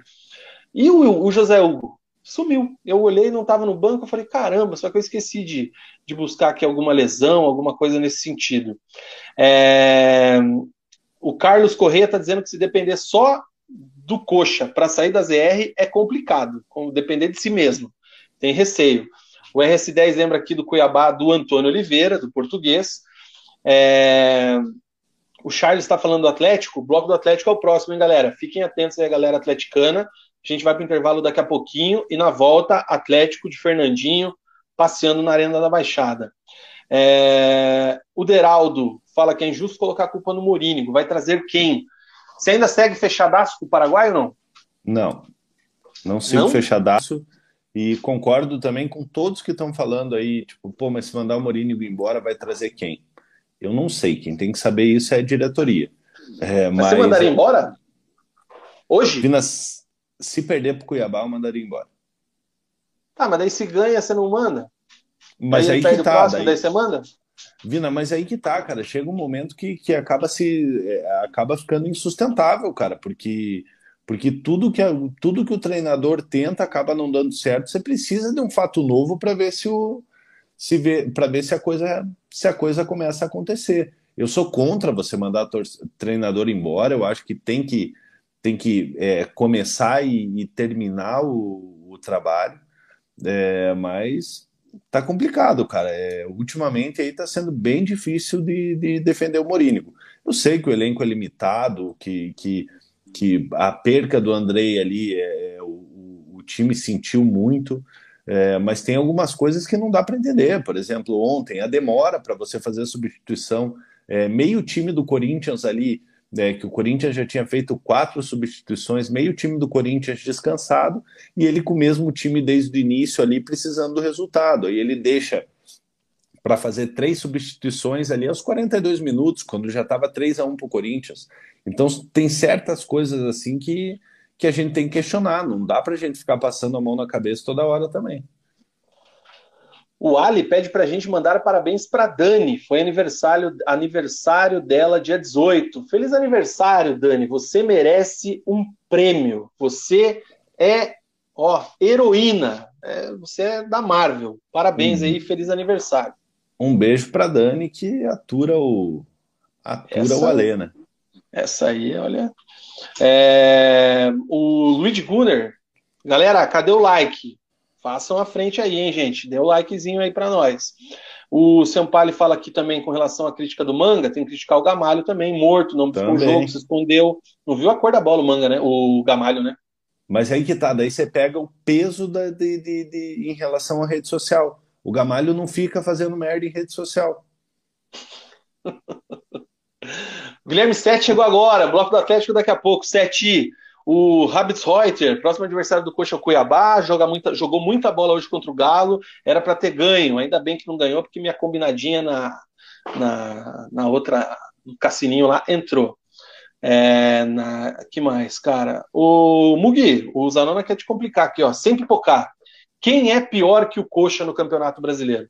Você quer que eu jogue a classificação para te ajudar ou não Ah, precisa? não, não, não precisa, mas é difícil de, de, de falar. É muito, muito nivelado, né, Vina? Você Assim, tá, sabe o que que você tá? Você tá com medo de cravar isso aqui e depois virar meme caso caia, né? Não, não é, não, não é nem isso, cara. Eu acho que tá tudo muito nivelado, que eu vejo assim como, como muito pior do que o Curitiba, e o Curitiba conseguiu empatar dentro de casa, é o Juventude, é o Atlético Mineiro, é o Cara, Atlético Mineiro não, é, é- é- é o Atlético Goianiense, é América, Cuiabá, é Fortaleza, que para mim é uma surpresa, tá nesse momento aí na, na, na zona de rebaixamento, né? Porque teve um início muito ruim, então vai ficar complicado de, de, de você de, de recuperar. Mas Goiás aí é, são times todos do, do, do mesmo nível aí do, do Coritiba. O errado foi a ilusão de início, né? É, onde se pensava que o Coritiba ia lutar lá pela, pelas primeiras posições, e a gente falava que o campeonato do Coritiba é um campeonato para não cair para a segunda divisão. É, a partir do momento que bater ali 45, 44 pontos, aí você pensa numa Sul-Americana, aí você pensa em algo a mais. É, mas eu acho que esses times aí, todos esses times que eu falei, são muito nivelados. Hoje eu vejo um time, é, é, o Juventude, como o único time assim que destoa muito dos demais times da, da, da Série A. Mas você pega Fortaleza, Atlético Goianiense, América Mineiro, Goiás, Cuiabá, são times ali muito parelhos no, no nível técnico. Todo mundo vende caro a derrota aqui, né, cara? É. Com exceção do Juventude, né? E, e até, por exemplo, a gente olha ali a classificação, cara, o Havaí em 13 terceiro, mas tá dois pontos acima do Curitiba. E também não acho que é tão superior assim, né? Inclusive, o Guerreiro foi anunciado, né? Foi, vai se aposentar na Ilha da Magia, né, cara? Tá, tá mal lá, hein? Enfim, é isso aí. É, deixa eu tirar aqui a telinha, cara. O Guilherme Sete fala aqui, ó, essa história que tem quatro piores é roubada. Na última rodada, um desses piores vence, o Coxa perde. Aí azedou a polenta. O Deraldo dá aquela moral pra gente, pra galera se inscrever aqui no canal. Ele era membro de outro e saiu, porque aqui o papo e os comentários são infinitamente mais coerentes, sem falar na competência do Vina e do Mug. Grande Tamo Deraldo, junto, obrigado Deraldo. pela moral, velho. Muito obrigado mesmo. Façam como ele aí, inscrevam-se, link, é, tornem-se membro, link na descrição, é isso aí. Ô, Vina, É. deixa eu te falar um negócio aqui antes de você continuar e antes da gente dar as últimas do Coxa. A gente tá com Hum. 91 pessoas nos assistindo agora. Você já pensou se a gente bate 95. 93 aqui no meu computador? Você já pensou se a gente bate 100 likes na quinta-feira? Porra, aí é pra, aí é, aí é é- cravar a quinta-feira. Aí é pra cravar a quinta-feira. Vocês vão ter que aturar a gente duas vezes por semana. Então, se você não deixou seu like, 74 likes agora. Vamos tentar bater esses 100 likes hoje aí. Quem Porra. sabe a gente consiga, né? Aí sim, hein? Como diria Zagalo, fomos surpreendidos novamente. O Zanon tá dizendo que você não tá fechadaço, não. Você tá abertaço pro técnico, técnico novo. Antônio Barros também chegou agora aqui. Saudações rubro-negras. Bom ver vocês aí na quinta. Tamo junto. O RS10, demitir técnico às vezes deixa sangrando, só piora. Exemplo, o Alberto ficou um tempão e só prejudica. Carilli foi um erro que foi reparado rápido. Difícil acertar o timing. Cara, isso aqui, se alguém tiver a fórmula, realmente tem que vai ficar milionário, porque eu não conheço ninguém, juro, não lembro de ninguém que quando o Carilli foi mandado embora achou besteira. Falou assim: "Não, pô, não, achou correto. Não, tem que mandar embora mesmo". Tinha gente já meio assim, mas ninguém achou que fez certo. E é bem isso aí que ele falou, né, cara? Nós mesmos. Nós não, mesmos eu não vou nem falar. Eu, eu meti o pau que, que mandou embora o Carilli e meti o pau que trouxe o Felipão. Mas bloco do Atlético é daqui a pouco. É, Carlos Correia, resultado do jogo é suficiente para demitir o técnico, manda embora logo. É aquela coisa, ah, vai dar zero deram a coletiva essa semana, não, o Morínigo está prestigiado. É, isso aí, Isso é aí, o, cara. esse aí é o aviso prévio do treinador, né? Quando a É diretoria fala isso, Passa no RH. É, Pedro SHK está aqui com a gente, grande Pedrão, Camalho, centroavante com menos gols que o Uruguaio da Baixada. É isso aí, gente. O Sampaio está pedindo o Guto Ferreira. É, Alexandre Felipe, inegável que o Curitiba tem um projeto esse ano, a tentativa é permanecer na Série A, mas é difícil. Acredito que a manutenção no Morínigo pode ser uma boa para se cair, voltar em 2023. Caramba, mano, já tá pensando nisso aí. E é nós. E a última aqui, Mug, última pergunta do chat, e daí você vem com as, com as últimas informações. O Deraldo falando sobre uma reunião dos credores que não querem fazer a reunião no Couto Pereira por medo da torcida. É, isso aí é papo furado, cara. Isso aí é papo furado. Mas qual que é o contexto? Explica pra gente. Ah, a situação é que, que, que como o Deraldo falou, tem, tem que ver, a, tem que fazer reunião com, com os credores, mas é, entre os credores tem ex-jogadores, enfim. É, e daí surge boato que tem medo de, de se reunir no Couto Pereira, mas é papo furado. Vai rolar uma invasão para pegar os caras? É. E para fechar aqui, ó, não, só o moralzinho, o Terna dizendo que tem 97 pessoas assistindo e 78 likes. Acelera, gente, bora bater 100 aí. Lucas Belém, salve Mug! E Grande, o Zanona. Lucas. Mug, o que você acha de mandar o Mourinho embora e o René Simões assumir? Ideia do Alexandre Felipe que não teve coragem de mandar aqui no chat. Os caras são traíra, velho. Acho que os caras querem que eu quebre meu celular aqui. É, Últimas. Virem, do... virem virem membros do, do, do, do, do Resenha, participem do nosso grupo do WhatsApp, é, que ali vocês vão ver eu e o Vina sem filtro. Ali vocês vão, vão ver a minha opinião sobre René Simões. É... Últimas do Curitiba para a gente virar o bloco, cara. Uma hora e 13 de programa já. Vina, sem comentar muito, o Helder Ferreira acertou com o time do Chipre, do Chipre, né? Jogador português que foi especulado pelo Curitiba, não vem. Por outro lado, Jesus Trindade, que já falamos no programa de segunda-feira, está chegando empréstimo até o final do ano, e o Hernan Pérez, empréstimo até o final do ano. Uma possível renovação através de metas. O jogador não joga desde novembro, estava no Awali. Joga como ponta, um jogador que chegaria ali para fazer uma sombra para Manga, para para o Paixão. É um jogador que tem vários jogos pela, pela seleção paraguaia.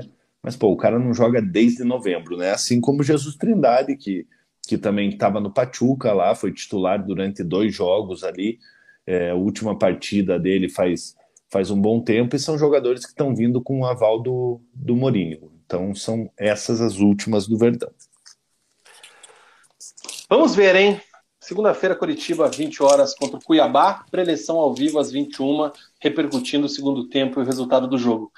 Intervalo comercial, na volta temos o bloco do Atlético. O intervalo é rapidinho, 1 minuto e 30 segundos, a gente está de volta.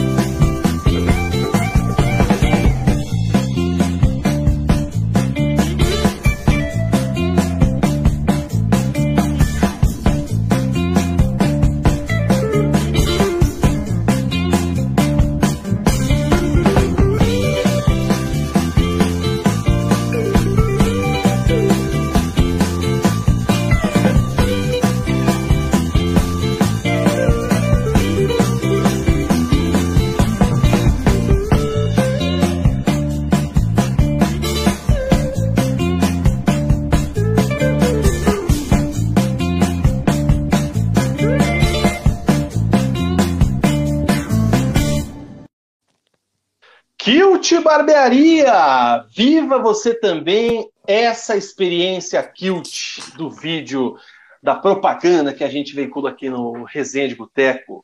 9910-0202, 9910-0202, Avenida Senador Souza Naves, 674, em São José dos Pinhais. Kilt Barbearia, barbearia sensacional, a melhor barbearia do Hemisfério Sul.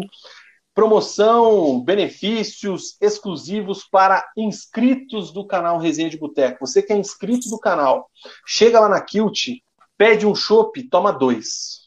Paga um, toma dois, apenas por ser inscrito aqui do Resenha.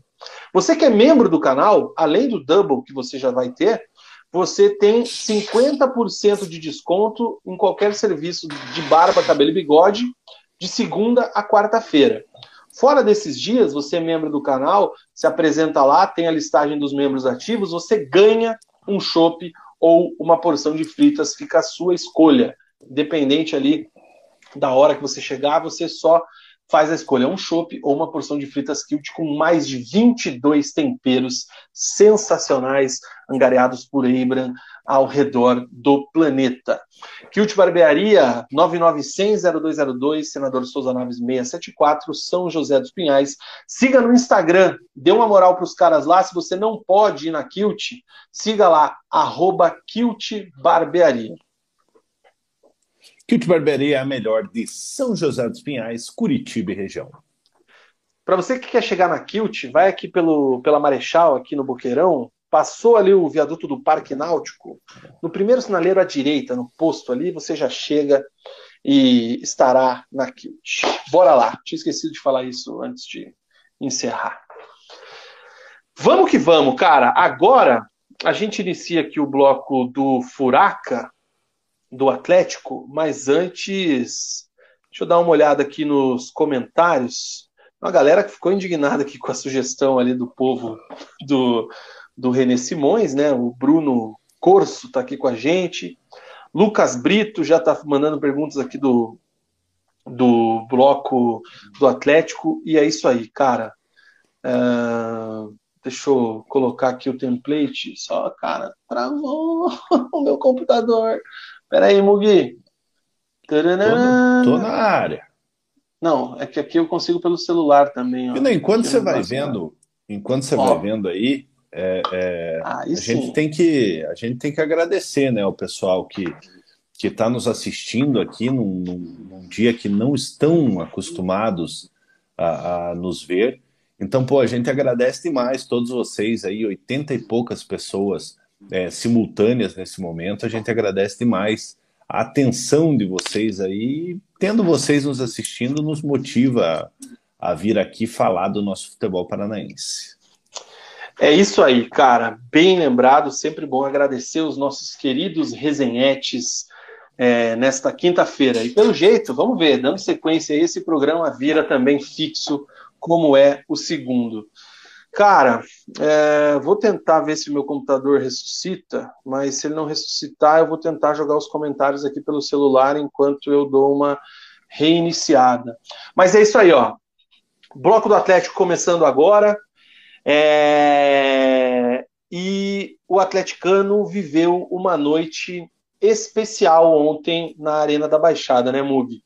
Porque além de tudo que vem acontecendo nesse ano, a boa fase do time, disputando lá em cima as três competições, Copa do Brasil, Libertadores e o Campeonato Brasileiro, recebe o Atlético Goianiense e tem a reestreia de um dos maiores ídolos aí da história do clube, por tudo que fez no Atlético e na carreira como jogador de futebol, um jogador do tamanho do Fernandinho, voltando a vestir a camisa, a camisa do Atlético, ainda em alto nível, ainda para agregar, ele entra em campo e consegue coroar o excelente jogo que o Atlético fez, dando uma assistência no quarto gol, o gol do Citadini. E o Atlético vence o Atlético Goianiense por 4 a 1 Primeiro tempo, o Atlético chegou a fazer 3 a 0 ali, então passou o carro realmente em cima do, do Atlético Goianiense. Eu queria saber de você o que é que só você viu desse Atlético 4, Atlético Goianiense 1. Vina, um show dos sul-americanos, né? Coelho, Terans e Canobi ontem muito bem. É, reestreia do Fernandinho com a camisa do Atlético, né? Depois de 17 anos, é, o Fernandinho retornando para a equipe do Atlético.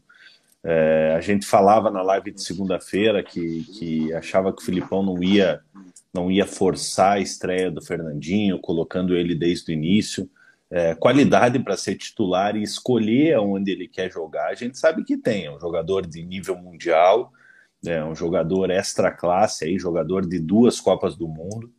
É, mas vamos falar um pouquinho sobre o jogo, né? Um início avassalador do Atlético. É, o Atlético, logo aos sete minutos ali, o Terans toca para o Kelvin, o Kelvin cruza rasteiro, né? A bola passa pelo, pelo Canóbio. O Coelho, que, que vinha sendo questionado, inclusive por nós na, na live de segunda-feira, falamos que o, que o Coelho é, precisava melhorar. É, o Coelho dá uma pancada ali, onde, onde o goleiro do Atlético Goianiense acaba acaba espalmando a bola para dentro do gol ali. Um belo gol da equipe do Atlético, Arena da Baixada lotada para ver o para ver o Fernandinho, né? É, e o Coelho acaba acaba abrindo o placar para a equipe do Atlético. Só dava Atlético na partida aos 13 minutos. É uma bela bola do Abner, né? O Abner que, que também é constantemente criticado por nós aqui, dá um belo passe para o Terans. E o drible do Terans é sem palavras, né? É, ele sai a uns 4 metros do defensor do, do, do, Atlético Goianiense, ganha na corrida, na velocidade, faz o cruzamento. E o Canóbio, importante ressaltar a movimentação do Canóbio. É, o Canóbio que estava aberto na ponta direita, o Canóbio ele antevê a jogada, é, antecipa o pensamento do marcador, corre para o meio da área, recebe a bola praticamente sozinho, finaliza fazendo 2 a 0 para a equipe do Atlético, dando uma tranquilidade absurda para a equipe da para a equipe da Baixada no primeiro tempo. O Atlético continua dominando a partida sem sofrer é, nenhum tipo de ameaça do, do, da equipe de Goiânia. Aos 43 minutos, uma, uma oportunidade para o Terans ali, onde ele bate o goleiro do, do Atlético Goianiense, faz a defesa tranquila. E o Atlético vai para o intervalo com 2 a 0 e o torcedor atleticano cada vez na, na mais na expectativa é, de ver Fernandinho em campo. Né? No intervalo, o Filipão, é, por conta de um desconforto muscular que já vem assolando o Pablo já faz, já faz um bom tempo, acaba tirando o Pablo, coloca o Rômulo na, na vaga do, do Pablo, em virtude dessa desse desconforto que o Pablo estava sentindo. O Atlético Goianiense volta e assusta a equipe do Atlético, né? O Atlético Goianiense atacando ali pelo, pelo lado esquerdo da, da, da defesa do Atlético, um cruzamento na área. jogador do, do Atlético Goianiense é, é, é, acaba finalizando e o Bento faz uma, uma excelente defesa com, com o pé. E aos três minutos, uma pintura, né, Vina? Uma bola linda pro, pro, pro Terans ali, o Terans domina é, e faz um golaço, um belíssimo gol, talvez o gol mais bonito da, da, da rodada ali, ele, a bola no alto ali, ele acaba acaba encobrindo o goleiro, o goleiro do Atlético Goianiense, uma pintura de gol, um golaço mesmo da, da, da equipe, do, da equipe do Atlético, é, e um gol para ficar marcado aí para quem para quem estava no estádio. Aos cinco minutos, o Kelvin rouba uma bola, né? É, toca pro toca pro Canóbio, o Canóbio toca pro Rômulo, o Kelvin esper, espertizamente acaba passando ali, né? Recebe uma recebe uma bola enfiada, o Kelvin rola para trás, o Terans tem oportunidade de fazer mais um gol, acaba finalizando em cima do goleiro do, do, do Atlético Goianiense, o Atlético poderia ter feito o seu quarto gol ali. Aos 10 minutos, o Hugo Moura rouba uma bola ali no, no, no, meio de campo, na intermediária, finaliza o goleiro do Atlético Goianiense, faz uma boa defesa. E aos 25 minutos, o momento mais esperado, né? O Filipão promove a entrada do, do, do Fernandinho no lugar do Eric, é, coloca o Vitor Roque no lugar do Canóbio e o Pedrinho no lugar do Coelho. Fernandinho ovacionado merecidamente pela, pelo torcedor do Atlético. É, e no lance seguinte, por uma ironia do destino, é, o Atlético acaba, acaba sofrendo um contra-ataque ali onde estava o Kelvin e o Abner, né, é, como zagueiros, é, e o Atlético Goianiense consegue fazer um gol ali, um golaço, a bola, bola entra na gaveta, o Bento nada pode, pode fazer isso logo aos 26 minutos. Fernandinho até comentou, né, é, na coletiva que, pô, eu entrei e o Atlético Goianiense fez o gol, porra. Até olhei para os jogadores, porra, querem me fuder, não sei o que e tal. É, mas um gol que, um gol que acontece, né? O Atlético indo para cima do Atlético Goianiense acabou acabou deixando espaço ali e o Atlético Goianiense acabou acabou fazendo fazendo o gol. Aos 33 minutos, outra jogada do Atlético Goianiense ali um cruzamento, é, o Bento acaba cortando, né? O, cruzamento, a bola sobra para o jogador do Atlético Goianiense sozinho na área, finaliza, a bola bate no bate no Kelvin e acaba e acaba afastando o perigo para a equipe do Atlético. E no finalzinho do jogo, aos 49, né, o Citadini, que havia entrado no lugar do Terans, é, para coroar a noite, né? O Fernandinho ali, que lógico, que primeiro jogo teve oportunidade de jogar ali 20, 25 minutos. Lógico que não fez uma partida espetacular, aquela partida de encher os olhos, apesar de a gente saber de, de toda a qualidade do Fernandinho. Fernandinho ergueu a bola na área ali, que parecia que tinha erguido a bola com a mão para o Citadini. É, o Citadini entra ali e marca o gol de cabeça para a equipe do Atlético. Resultado que até o momento é, dava a quarta posição para a equipe do Atlético, mas em virtude do, do, empate do Atlético Mineiro com o Cuiabá hoje, acaba colocando o Atlético na, na quinta colocação, mas uma atuação assim brilhante da equipe do Atlético. Lógico que que tem detalhes a corrigir ali, esse lance no primeiro minuto do segundo tempo ali, é, você tem que ter mais atenção ali, o jogo estava 2 a 0 para a equipe do Atlético, você acabar tomando um gol no início da segunda etapa, um 2 a 1 poderia ter deixado o jogo é, é, diferente, é, mas só elogios aí para o setor, principalmente para o setor ofensivo do Atlético, que ontem foi espetacular. É, cara, ontem foi uma noite dos sonhos para o torcedor atleticano, Arena da Baixada muito bonita, o momento da entrada do Fernandinho, assim, a expectativa que foi criada, né? Foram três substituições ao mesmo tempo, o primeiro vai saindo um, entra tal, o Fernandinho entra por último, a galera vai ao delírio, e a forma como o time vinha se apresentando, os gols, cara, ontem, olha, o atleticano foi embora para casa feliz da vida quem estava na arena e quem estava longe também devia estar indignado por não estar lá na arena naquele momento. Só passar os comentários aqui para a gente não perder muito o time, né? O Mito abriu mais uma, uma pera lá para ele, mais um néctar, como ele mesmo chama, para acompanhar o bloco do Furacão. Trio de Gringos mandou bem demais ontem. É, o Itsu tá feliz aqui, Furacão Fernandinho somente apenas. É, o Patrick está perguntando de reforços, já já o Mug atualiza aí essa, essa janela, essas questões aí dos reforços atleticanos. O Samu está trazendo aqui a novidade que a Trex trouxe, que o Nathan Santos, que tinha dado zica, voltou a negociar, pode ser que acerte. É, o Mohamed Handar está elogiando aqui o Pablo, foi muito voluntarioso. O Deraldo diz que o Terans ontem foi o nome da rodada, jogou demais. O Mohamed lembra também do Eric, que jogou muito bem. O RS10, Mug, falou do gol do Coelho, que não estava fácil de fazer, foi um belo chute. E você tem uma opinião particular desse tem. gol aí, né? Tenho. Tenho, e se vocês perguntarem para o Coelho, ele vai falar a mesma coisa. É, o Coelho ele fez um golaço, foi, foi um belo gol, é, mas ele foi tentar evitar a saída da bola. Ele foi tentar cruzar, porque o Canóbio vinha entrando para vinha entrando no, no, no, meio da área e acabou tendo a felicidade de acertar um, um belo chute e acabar fazendo, fazendo um golaço. Mas a gente tem que ser realista. Se você olhar o movimento do jogador é, para onde ele está olhando, é, ele não olha para o gol, mas acabou fazendo um, fazendo um golaço. Mais um gol do Coelho que a gente duvida que ele quis fazer, né? Eu não lembro contra quem foi que ele fez aquele foi um gol. gol de cobertura, ele tentou, ele cruzou. ele tentou cruzar, né? Não lembro quem era o adversário, mas esse, ficou debatendo mas, aqui. Mas esse você falou que ele não que ele, que ele não tentou e eu falei que ele, que ele tentou. Sim, é, e aí, ele na entrevista deu aquele Miguel lá, né? O Mohamed falando aqui do Gumora também. O Samu tá pedindo 100 likes, hein, cara? Senão o Alexandre vai ser banido aí da nossa live. Quantos likes temos aí, Muk? Nós temos nesse momento 97 likes. Pessoal, Puta, falta só 3. 3 likes. Vocês não sabem a importância que tem um like aqui para o nosso canal. É, como eu já falei, vocês já estão cansados de escutar, é, mas é sempre bom reforçar Cada like que vocês deixam aqui ajuda esse vídeo a chegar em mais pessoas. É, então, por favor, deixe seu like aí que vocês ajudam muito o nosso canal a crescer.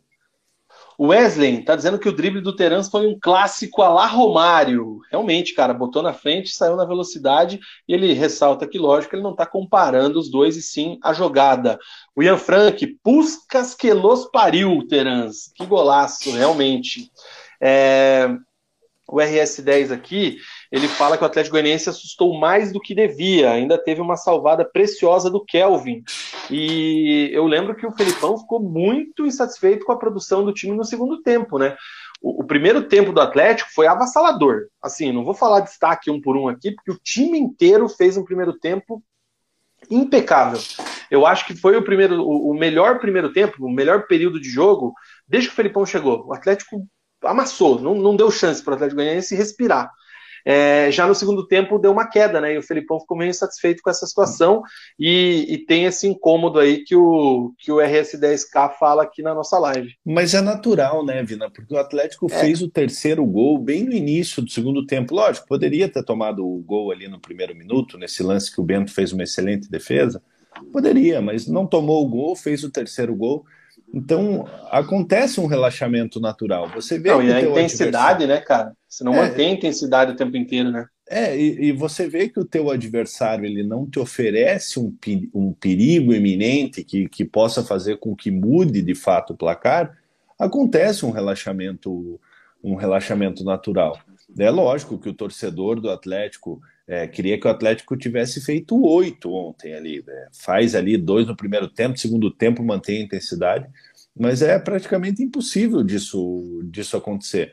É, pode ser até pelo, pelo cansaço, né? Como você falou, Vina, é difícil você manter aquela intensidade do primeiro tempo, porque o teu corpo começa, começa a sentir, ou até por comodismo, né? Você pega e fala, cara, não, vou ficar me arriscando aqui, arriscar de ter uma contusão, alguma coisa assim. O jogo já está praticamente definido. É, então, o Filipão, eu acho importante o Filipão falar isso para cobrar essa, essa intensidade, o foco, principalmente no, no, no, segundo tempo, mesmo com o jogo definido, é, porque vai precisar disso. O Atlético tem confronto contra Flamengo, contra Estudiantes, aí, que são confrontos difíceis e são equipes mais qualificadas do que, do que o Atlético Goianiense, onde você precisa ter 100% da tua, da, tua atenção ali durante os 90 minutos. O Lucas Pedro estava na arena ontem, linda torcida do Atlético, 23.126 torcedores viram a goleada ontem. O fanático atleticano dizendo que o Pedrinho tomou uma mijada do professor, e ele está falando aqui já do Marlos. Vamos falar do Marlos daqui a pouco. Muita gente questionando a situação do Marlos. Fernando, primeiro tempo excelente. Quando tem espaço, o Atlético sabe o que fazer. Mas quando estava 3 a 1 deu um medinho. É, o Lucas. Mas isso, Vina, do... Vina, isso do, do 3 a 1 deu medinho é natural do torcedor, cara.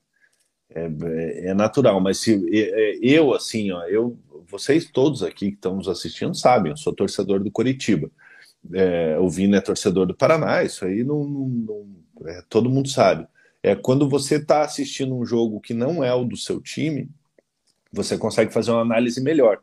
O Atlético não, não, não, sofreu perigo em nenhum momento ontem de, de, de, de, ser derrotado pelo Atlético Goianiense. O Atlético Goianiense teve duas chances claras de gol ali, mas em nenhum momento é, o Atlético foi ameaçado até de sofrer o empate.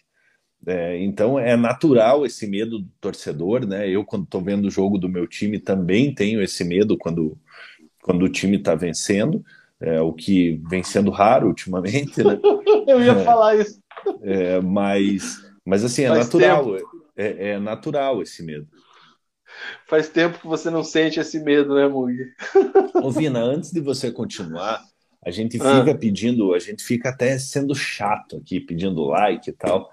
Então agora não é para pedir, cara, agora é para agradecer, cara. A gente bateu 100 likes, estamos com 104 likes agora é, numa quinta-feira, né, que é uma novidade para nós aqui. Então agora a gente não vai pedir, a gente só vai agradecer a cada um de vocês aí que deixou o like. Cara, vocês não sabem a força que vocês dão para gente aqui. É, a gente está aqui por vocês também. É, então, pô, muito obrigado a cada um de vocês aí que, que deixou o like. Só um cliquezinho ali, que parece que não é nada, é muito importante para nós. Aquece o nosso coração. Muito obrigado a todos os resenhetes, a todas as resenhetes que estão com a gente. É, o Lucas Pedro falando aqui com relação ao Vitor Roque e o Coelho não jogarem no fim de semana, se a gente colocaria o Marlos, já vamos falar do Marlos, que tem bastante gente aqui, vou passar todos os comentários para a gente falar. É, que mais? O SD Camp tá lá na outra plataforma, que a gente também transmite o programa lá, tá? Lá no, no, na outra plataforma de lives, que tem o Casimiro, a gente também tem lá a nossa, o nosso canal lá, é barra Resenha de Boteco. É, o Patrick, que é Marlos e Fernandinho juntos. O Itsu, jogo absurdo do Terans, Coelho e Canóbio. Bruno Flá, só no cheirinho, mandou aí o, é, o narizinho ali, né? Ou tá falando mais, do meu cara? nariz, né, Vila? É, pode ser também, né? Você tem, você podia ser muito bem torcedor do, do é, Flamengo. É, eu e o Dorival Júnior. O Samu tá dizendo que aquele jogo lá do gol do Coelho foi contra o Libertar, tá bom? Isso. É... O Lucas Pedro também. O, só Lucas Pedro mandou. É, o Lucas Pedro também mandou. Fernandão mandou aqui também, na estreia do Felipão. É, o Guilherme Sete acha que o Coelho foi fominha, para variar, deu um chutão pro gol e deu sorte. É, o fanático atleticano, o Marlos é craque, não pode dar baixa. O Itsu, Terans quando quer, simplesmente absurdo que ele jogou ontem. E aí o, o Sete está perguntando aqui se o Terans tentou chutar mesmo, não tentou cruzar e errou. Acho que está ironizando a gente aqui, hein? Esse aqui não. Não, ali. O gol do Terans foi... é Inclusive, se o Sete fosse membro do nosso canal, ele ia ver a minha opinião sobre, sobre esse gol hoje. É, gostaria que o Sete fosse membro do canal, porque sempre temos bons, boas trocas de ideias aqui de, de sobre, sobre futebol. É, mas o, do, o gol do Terans ali foi qualidade pura, cara. Ele, ele Gesto goleiro, técnico cara, impecável. Cara, e, e o Terans, falando do Terans, cara, é, quando ele está bem, é, é, é impressionante a, a, facilidade que ele joga. Ele faz parecer simples. É, o gol que ele fez ali, cara, é um gol muito difícil de, de, de, você fazer. Não é um gol que você vê. O Filipão até falou na coletiva, né? Olha, não lembro aí nos 30 anos de ver um gol de ver um gol parecido. Mas como você falou, Vina, o gesto técnico do, do Terans, ele dá uma erguidinha ali na, na, na ele... coxa, cara, e bate de, bate meio Ele dá três na, toques na... na... bola, né? Ele, ele dá um domínio ajeitando, ele dá meio que acho que uma, uma peitada, talvez, um pouco mais para baixo aqui, para a bola dar uma, uma subida. Na hora que ela vai cair, ele solta uma pancada. Não, e ele dá... faz um, uma curva diferente. E não cara, é... Não é nem a pancada, né, Vina? Ele dá aquela alavanca, cara. Se você for Isso. ver, ele dá meio que com, com o bico do pé, assim, de, com, a, com a parte da frente aqui do, do pé encobrindo o goleiro. Então, cara, isso aí não é qualquer jogador que faz, não. Golaço. O Wesley está dizendo que o trio gringo tem que manter essa pegada por oito jogos. Deraldo, o time do Atlético foi muito bem. Curiosa a questão do Marlos que não joga. Já falaremos sobre isso aí, cara. É, que mais? O Patrick, o Atlético vem tendo apagões quando faz dois, 3 a 0 relaxa e recua. Natural, cara é, tomar cuidado só nos mata-matas essa situação. Guilherme Sete, cada toque na bola do Fernandinho gerava um lance de ataque para o Atlético. Sem a bola, achou ele meio lento. Espero que seja falta de ritmo. Calma, Sete. Calma. Mas é, o primeiro pega é o, muito ritmo, né? É o primeiro jogo. Assim, ó, cara, a gente tem que fazer uma, uma análise assim. É, o Fernandinho ele estava no, no, no City oito anos, né? Oito, nove anos, não, não, lembro agora quantas temporadas Sim. ele ficou por lá. A intensidade do futebol inglês nem se compara com a intensidade daqui. É, então, quando o Fernandinho, o Fernandinho ficou um mês de férias, é, tá treinando faz aí dez dias. Quando o Fernandinho retomar a forma física dele mesmo ali, o 100% dele, é, aí vocês vão ver um um, um jogador de fato, de fato diferenciado. É, é, natural ele estar tá um pouco lento ainda, até por, por, por, falta de ritmo de jogo, né? Treina uma coisa, Treinou jogo é duas outra. semanas, acho. Treinou uns 10 dias, mais ou menos. Então, então assim, é natural essa, essa lentidão dele. Mas em relação ao, ao que o site está falando, é, o torcedor do Atlético vai acabar se acostumando com isso. É, é um jogador muito dinâmico, né? Apesar da, apesar da idade, e, e realmente, cara, ele ali, o, o, passe que ele deu pro, pro gol do Citadini ali, ah, é, parecia ali, cara... que ele parece que ele pegou a bola com a mão assim e jogou, tó, faça o gol. Parecia que ele estava dominando a bola e cruzando para o Agüero fazer um gol de cabeça, alguma coisa nesse sentido. É, o Thiago Rabsreuter está dizendo aqui que quarta-feira vai ser teste da temporada para o Atlético, Copa do Brasil, já já a gente fala, inclusive da choradeira do Mengão. O Júnior, Fernandinho entrou, só do jeito que ele toca na bola dá para ver a diferença. Cada 10 passes que ele acerta, 11. Craque demais. É... Furacão das Américas. E o Marlos? Essa meiuca com ele, Fernandinho e Hugo Moura, seria incrível. É... Cara, vamos pegar essa deixa aqui, ó. Tem até uma pergunta do Deraldo, falando que perguntou para o Fernando Gomes. Olha, meu W, de lembro com o Deraldo. Se o Marlos, ele falou que o Marlos está fora de forma. E é ex-jogador, diz o Deraldo ali, que o Fernando Gomes falou isso para ele. Cara, vamos lá. O Marlos ontem estava no banco. Ele teve uma lesão séria na coxa há uns meses atrás, ficou afastado um tempo, voltou já, vem sendo relacionado, mas não entrou. Assim como o Vitor Bueno também não entrou, que eram as opções ofensivas ali. O Felipão preferiu o Pedrinho, o Rômulo e o Vitor Roque. E também o, o Citadini ali no lugar do Terans, né? Que foram as mexidas na frente, junto com o Fernandinho no lugar do Eric. E aí, muita, muita gente especulando, né, cara? Teve aquela questão lá que foi dita que o Petralha deu entrevista dizendo que o Marlos ficou muito desanimado com a lesão, pensou em aposentadoria, pensou em rescisão do contrato para se aposentar, está muito frustrado com tudo isso que vem acontecendo. E a torcida pede o Marlos porque, além da questão emocional, atleticano, camisa 10, veio aí para ser um, um, um dos grandes nomes dessa temporada, a qualidade, né? O Marlos é totalmente diferenciado mas não vem entrando. E aí, Mug, qual é a tua visão? O que, que você pensa? O que, que você tem visto aí? O que, que você acha dessa situação do Marlos? Gente, é assim, primeiramente eu sinto saudades de quando o Marlos estava no Shakhtar e ele podia comentar aqui ainda na no, nossa live, né? Vez ou é verdade, bons tempos, pra, Bons é, tempos. Vez ou, vez ou outra ele aparecia aqui para comentar.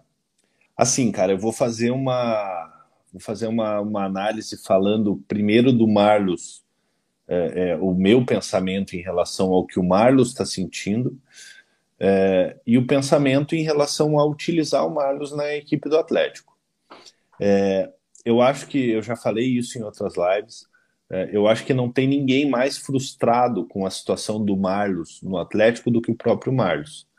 É, o Marlos sempre foi torcedor do Atlético, ele, ele voltou para o Atlético para realizar um sonho.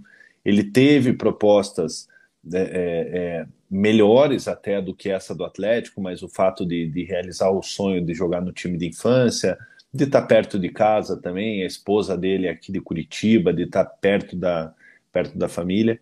Então, a frustração do Marlos é maior do que de, de, de qualquer torcedor nesse, nesse momento.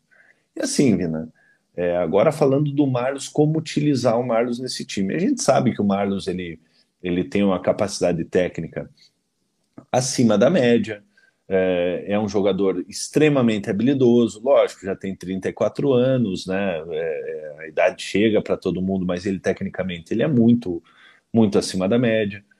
É, as contusões é, é, vem atrapalhando ele, como foi esse lance da panturrilha, onde ele até pensou em, em aposentadoria. Só que assim, você analisando o time do Atlético hoje, da maneira como está jogando ali, o encaixe que o Filipão que o Filipão achou, você vai colocar o Marlos aonde? A gente já até chegou a falar, sabe, putz, será que não era uma jogar Terans e Marlos? É, mas e aí? Hoje, a gente analisando o Atlético de hoje, onde o Filipão é, é, onde o Atlético finalmente conseguiu achar é, uma maneira de jogar. É, a gente tem que lembrar que até pouco tempo atrás ali estava com o Carilli, é, tudo se desenhava para uma temporada de fracasso, uma temporada ruim, é, e deu aquela virada de chave com a chegada do Filipão, com os encaixes, né? A gente, a gente cobrava muito esse negócio. O Atlético tem um elenco, mas não tem um time. É, e o Filipão achou esse time. Eu acho que o Marlos tem capacidade de ajudar a equipe do Atlético, mas hoje, nesse momento, com o encaixe que o Filipão achou, infelizmente eu não vejo o Marlos aí como, como um jogador que possa vir a ser titular a curto prazo na, na, na equipe do Atlético. Pois é, cara. É... até tô vendo aqui os comentários. O Pedro SHK, que é membro do canal aqui, já um abraço pro Pedrão. Ele comentou aqui que foi falado no canal Três Pontos que ele tem uma pubalgia, boatos que está até no site do Shakhtar. Não sei se é verdade. Para galera que quiser em paralelo com o programa, coloca aí Marlos Pubalgia no Google que você acha a notícia. Mas é uma notícia de 2019. Vina, tá? deixa eu contar uma, uma rapidinha ó, aqui. Ó. É uma notícia de 2019, tá? Ele sofreu uma lesão no ano em abril, no dia 9 de abril. É... Mas assim, já se recuperou. Ó. 2019 fez a cirurgia e de lá para cá ele atuou em alto nível no Shakhtar. Sim, chegou então, a jogar a Eurocopa, né, Vina? Exatamente, jogou é... pela seleção ucraniana. Então, é, lógico, tá, tá, no histórico? Sim, mas não acho que, que essa lesão lá em 2019 esteja refletindo agora. Lógico, pode ser que tenha alguma coisa para o Balgi, é uma lesão chata, né? uma lesão complicada, é. atrapalha toda a mobilidade do jogador. É, mas, enfim, também não, não sei. Diga, conta a tua história. Mano. Não, uma, uma história rapidinha aqui, até, até curiosa, assim, é, que você até deve saber. É, o Marlos, quando estava nas categorias de base do, do, do Coritiba, é, o Marlos teve um problema gravíssimo nas costas é, e por muito pouco o Marlos não deixou de jogar ainda na, nas categorias de base. Tipo, lógico, você se recuperou, conseguiu fazer uma, fazer uma, uma, uma linda carreira. É, então, assim, o Marlos ele é um jogador que, apesar de no período dele como profissional nunca teve uma lesão, uma, uma lesão grave, nem nas categorias de base, de, de ruptura de ligamento, uma perna quebrada. É, mas o Marlos, lá no início da carreira dele, ainda nas categorias de base, no juvenil do Curitiba ali, o Marlos teve um pro problema muito grave nas costas que ele quase teve que abandonar, quase teve que, que, que largar a carreira, mas, mas graças a Deus se, se recuperou e fez uma carreira muito bonita. Então, aí, cara, eu penso, aí falando sobre a questão física e, e, o Marlos entrando, eu acho que tem primeiro essa situação. O time do Atlético está encaixando, né? Cada vez mais. É, eu acho que ele é, ele é o reserva do Terans. Só que o Vitor Bueno teve chances recentemente, entrou muito bem também, né? E eu acho que também eles atuam ali nessa situação, nessa, nessa posição parecida. É, talvez o Vitor Bueno esteja um pouco à frente do Marlos também nessa situação. É, e aí ele tem que esperar a oportunidade. E por ser um jogador experiente, por entender bem essa questão, acho que tá, tá tranquilo. Lógico, insatisfeito por não estar tá jogando. Né? Todo jogador quer jogar, o jogador que fala, não, para mim tá tudo bem ficar no banco, tá mentindo. Se tiver um jogador no teu time nessa situação aí, é, o cara não tinha que estar tá ali, o cara tem que querer jogar. É, mas eu acho que a torcida tem que ter mais paciência. É aquilo que o Mug falou, a gente conhece o Marlos aí há muito tempo e ninguém deve estar tá mais insatisfeito do que ele. É, ninguém deve estar mais triste com essa situação. Acho que até essa palavra é melhor, né? Triste, não é nem insatisfeito, né? Insatisfeito com ele mesmo, no sentido de não poder estar ajudando como ele esperava. É, mas tem muita gente que acredita ainda, eu, e, e, eu sou um desses, cara. Eu acho que o Marlos ainda vai ser muito importante. Esse jogo no fim de semana que o Felipão já sinalizou, que talvez é, poupe o elenco, né? Visando o jogo contra o Flamengo no meio de semana. Então, numa dessa, o, o Marlos pode ter uma chance aí, talvez não como titular, mas entrando no decorrer ali contra o Botafogo. Não é nem, não é nem talvez, Vina. O Filipão cravou, cara. Vai com um time misto, né? Além de não, além de não contar com o Coelho e o, e o Vitor Roque, né? O Vitor Roque, é, é, é, no, no, meio da semana contra o Flamengo, ele nem pode jogar, né? É, mas acabou oh. tomando, tomando terceiro amarelo. É, então, então o Filipão já, já cravou. O Atlético vai com um time misto para enfrentar o Botafogo no, no final de semana. O Samu diz aqui, ó, o Luan do Corinthians está satisfeito sem jogar. Esse, esse é o exemplo que eu falei. Esse cara não tem que estar. Tá. O torcedor corintiano tinha que, meu, suma daquilo. Entendeu? Não é o caso do Marcos, tenho certeza. Que eu, é. E tem, tem certas coisas que não dá para entender, né? Tipo, lógico, não conheço o Luan, não sei o que, que se passa na, na, na cabeça dele. É, mas, porra, cara, o cara com uma oportunidade dessa, um puta salário no Corinthians. Ah, esse ali já dá baixa, já, cara. Sabe? E, e, e, você viu o que, que aconteceu? Não sei se vocês viram aí, o pessoal que está nos acompanhando. É, hum. O Corinthians tirou a camisa 7 dele e deu pro Yuri Alberto. Sim. Então o cara tá até sem número lá no Corinthians e ganha é. lá 800 pau por mês. Tá largado. Isso aí tá de boa. O Itsu tá falando aqui, ó. Décimo programa, eu vou repetir. O Marlos ainda vai ser decisivo até o fim da temporada. Me cobrem. Cara, tem muito jogo ainda, velho. Tem muito jogo ainda. Tem chão ainda pro Marlos resolver. Só no Campeonato Brasileiro são 20, né? É. O Jackson, Marlos e Dedé parecem estar no mesmo nível físico, por isso fica difícil para os dois. Acho que é diferente. Acho que o Dedé tem um histórico aí muito mais complicado, digamos assim, e quando o Dedé veio, não se esperava dele, né? Não tinha expectativa do Dedé atuar. Não. É. Ele vai ser importante ali, e é importante no elenco, né? A gente vê ali o Dedé tem uma influência interessante quando tá no banco, né?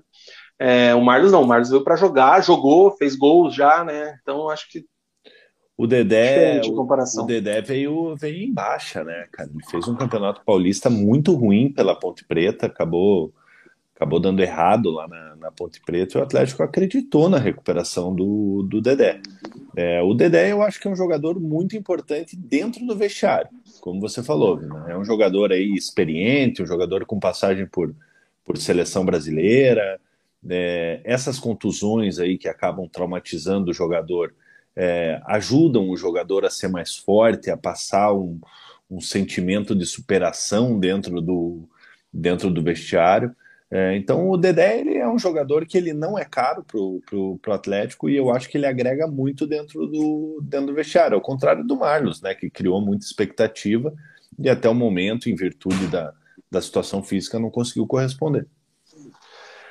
Próximo jogo do Atlético, então, acho que o jogo de ontem zeramos, né? Acho que zeramos. isso aí matou. Aí, o próximo jogo do Brasileirão é contra o Botafogo, time misto, reserva, como o Mug falou, o Felipão já deu uma entrevista, então realmente não tem nem como falar em possível escalação e tudo mais. Acho que a gente pode passar para um tema muito importante, que é o tema da Copa do Brasil, né, cara? O sorteio que foi realizado essa semana, que o, o Mengão está querendo polemizar, chegou até a entrar com recurso no STJD para reclamar o mando de campo, né? É, eu vou aqui compartilhar com vocês a tela do sorteio da Copa do Brasil, onde o Atlético vai enfrentar o Flamengo, o Mengão, ficou muito, muito temeroso aí, né? Ficou chateadíssimo de pegar o Atlético. Já está na tela, né? Atlético Goianiense e Corinthians, Fortaleza e Fluminense, São Paulo e América Mineiro e Flamengo e Atlético, o Furacão. Joga a primeira partida. Tá aqui, tá escrito aqui no Maracanã. Eu tinha visto que pode ser que não fosse no Maracanã, porque estava em reforma lá, tinha alguma coisa lá que não estava muito bem definido. Se foi aí, depois eu perdi. Mas enfim, o primeiro jogo é fora de casa e o segundo jogo só no dia 17 de agosto. Esse primeiro jogo Flamengo é semana que vem, o outro é só no meio do mês que vem. Jogo de volta na Arena da Baixada. Rapidinho, Mug, no sorteio, no geral, o que, que você achou? Tudo que guardaram de clássico no primeiro, é, esse sorteio foi bem meia boca, né? Não, obviamente que tecnicamente seria muito melhor se enfrentar um Atlético Goianiense, por exemplo, que o Atlético atropelou agora nesse, nesse final de semana, Fortaleza, é, é um América Mineiro, é, mas vem o Flamengo mais uma vez, né? É, mas você pode ter certeza, Vina, que quem está com a pulguinha atrás da orelha é o torcedor do Flamengo. É, porque o Atlético eliminou o Flamengo em 2019, eliminou o Flamengo em 2021, o bom Flamengo, o excelente Flamengo de 2019, é, e eu não entendi o choro do, do Flamengo. É, a gente tem que lembrar que o Atlético eliminou o Flamengo no Maracanã. Sim. É, então, por não, que, que, eles querem eliminou, decidir não. no. 3 a 0 com o gol do Zé Ivaldo. É, é então, então por, e as duas vezes, né? Em 2019. No pênalti lá também. É, Sim. É, então, esse, essa coisa do, do, do, do Flamengo é, questionar ali o sorteio, porque o Fluminense é, já havia sido sorteado, enfim, acabou retirando, retirando a ação. Logicamente, é um confronto muito difícil, Vina. É, não dá para viver de retrospecto, né? Não dá para a gente falar, ah, porque o Atlético eliminou em 2019, 2021, vai eliminar em 2022. É, cada ano é uma, é uma, é uma situação assim.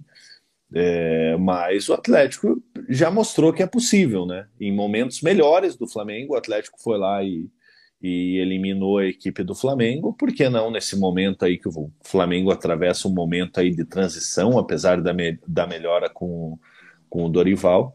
É, eu acredito que seja seja possível do, do, do, Atlético passar, ainda mais jogando em casa a segunda partida, né, Vina?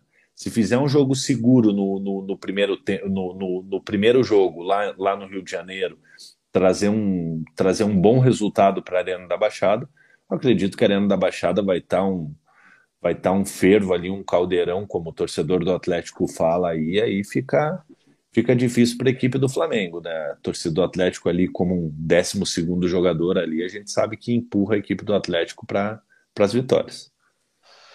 Cara, agora sem, sem a zoeira né, que a gente fez aí no começo, que, que eu brinquei, é, o Atlético eh, não tinha, assim, acho que pior momento no sentido de pegar o Flamengo, porque o, o Dorival está conseguindo encaixar o elenco, né? Ele está achando opções, ele está conseguindo fazer o Flamengo jogar, que é uma coisa que o Flamengo não tinha feito ainda nessa temporada. É, então, vai ser um jogo muito difícil, realmente é, em outro momento da temporada do Flamengo, talvez fosse mais fácil. Só que o Atlético também agora está bem encaixado, né? Então é o grande jogo dessas quartas de final. É o grande confronto. Os outros ali, acho que é, é difícil que tenhamos uma, uma zebra fora de Corinthians, Fluminense e São Paulo. Eu acho bem complicado, até porque o, o, os três times estão disputando lá embaixo o Brasileirão, então tem toda essa situação, né? O Atlético Goianiense, o Fortaleza e o América. E esse jogo Flamengo Atlético vai ser tem tudo para ser um jogão. É, e, e, é interessante ver isso, a reação dos torcedores no Twitter. Eu sei que você não está mais na rede, né, Book? É, se você dá uma busca ali no dia do sorteio, os caras ficaram sentidos, ficaram preocupados. E tem que se preocupar mesmo, cara, porque o Atlético tá com, tá com tudo para poder chegar lá e, e já, vamos lá, segura o um empate lá, na, um empatezinho na ida e caldeirão aqui na volta. Sim, é, o, o, ideal seria um empate ou até uma, uma, uma, vitória, né? Mas eu vejo ali como, como perdendo por um gol de diferença ali seja totalmente reversível para a equipe do Atlético.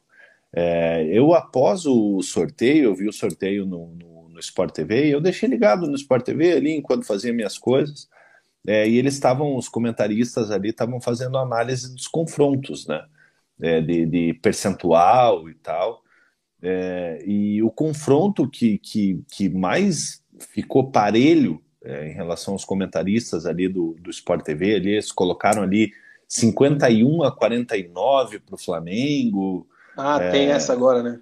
É, eles colocam. 55, 45. Isso, aham, eles fizeram. É, os outros confrontos ali, eles, eles deram de lavada ali, com o Corinthians passando, o Fluminense passando, São Paulo passando. Mas esse confronto contra o Flamengo aí, mesmo sendo o rico Flamengo, é, já mostra que a imprensa do, do, do eixo tem um respeito pelo Atlético. É, até, pelos, é, até pelos confrontos é, é, do, dos últimos anos, pelo, pelos momentos, pelas conquistas que o, que o Atlético vem tendo, é, mas nenhum dos comentaristas ali, inclusive, que a gente critica muito, né? O pessoal que, que comenta o eixo aí, que, que deixa a gente meio, meio, meio de fora aí e tal, é, os comentaristas é, respeitando muito a equipe do Atlético aí, deixando totalmente em aberto o confronto ao, ao contrário dos outros. Ai, ai. O Itsu, cara, ele mandou bem aqui no comentário agora, dizendo que as últimas duas vezes que eliminamos o Flamengo, ganhamos no psicológico deles, que é fraco. Já começaram jogando pressão no próprio time com essa história. E faz muito sentido, né? Porque só lembrar lá o ano passado, o Gabigol no bolso do Nico. Né? Não viu a cor da bola.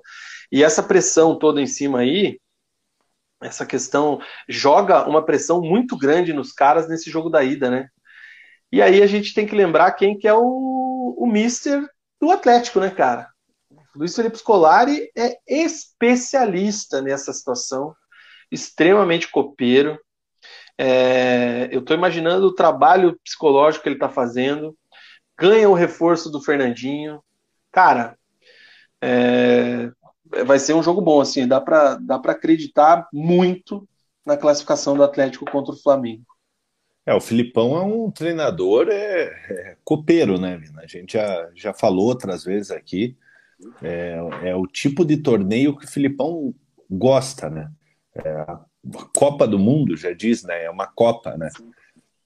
É, o Filipão, apesar do 7 a 1 aí, que eu acho injusto, né? A, a, a visão que ficou do Filipão em virtude do 7 a 1 é, eu prefiro enaltecer ali o, o Penta, que foi o nosso último título, título mundial. É, e essa competição, a Copa do Brasil, o Filipão ele, ele sabe de, de ponta a ponta, né? É, o Filipão, se não estou enganado, ele é tricampeão da, da, da, Copa do Brasil, né? Eu vou até entrar aqui no, no, no Wiki aqui para ver. Ele é, é bicampeão de, de, de Libertadores.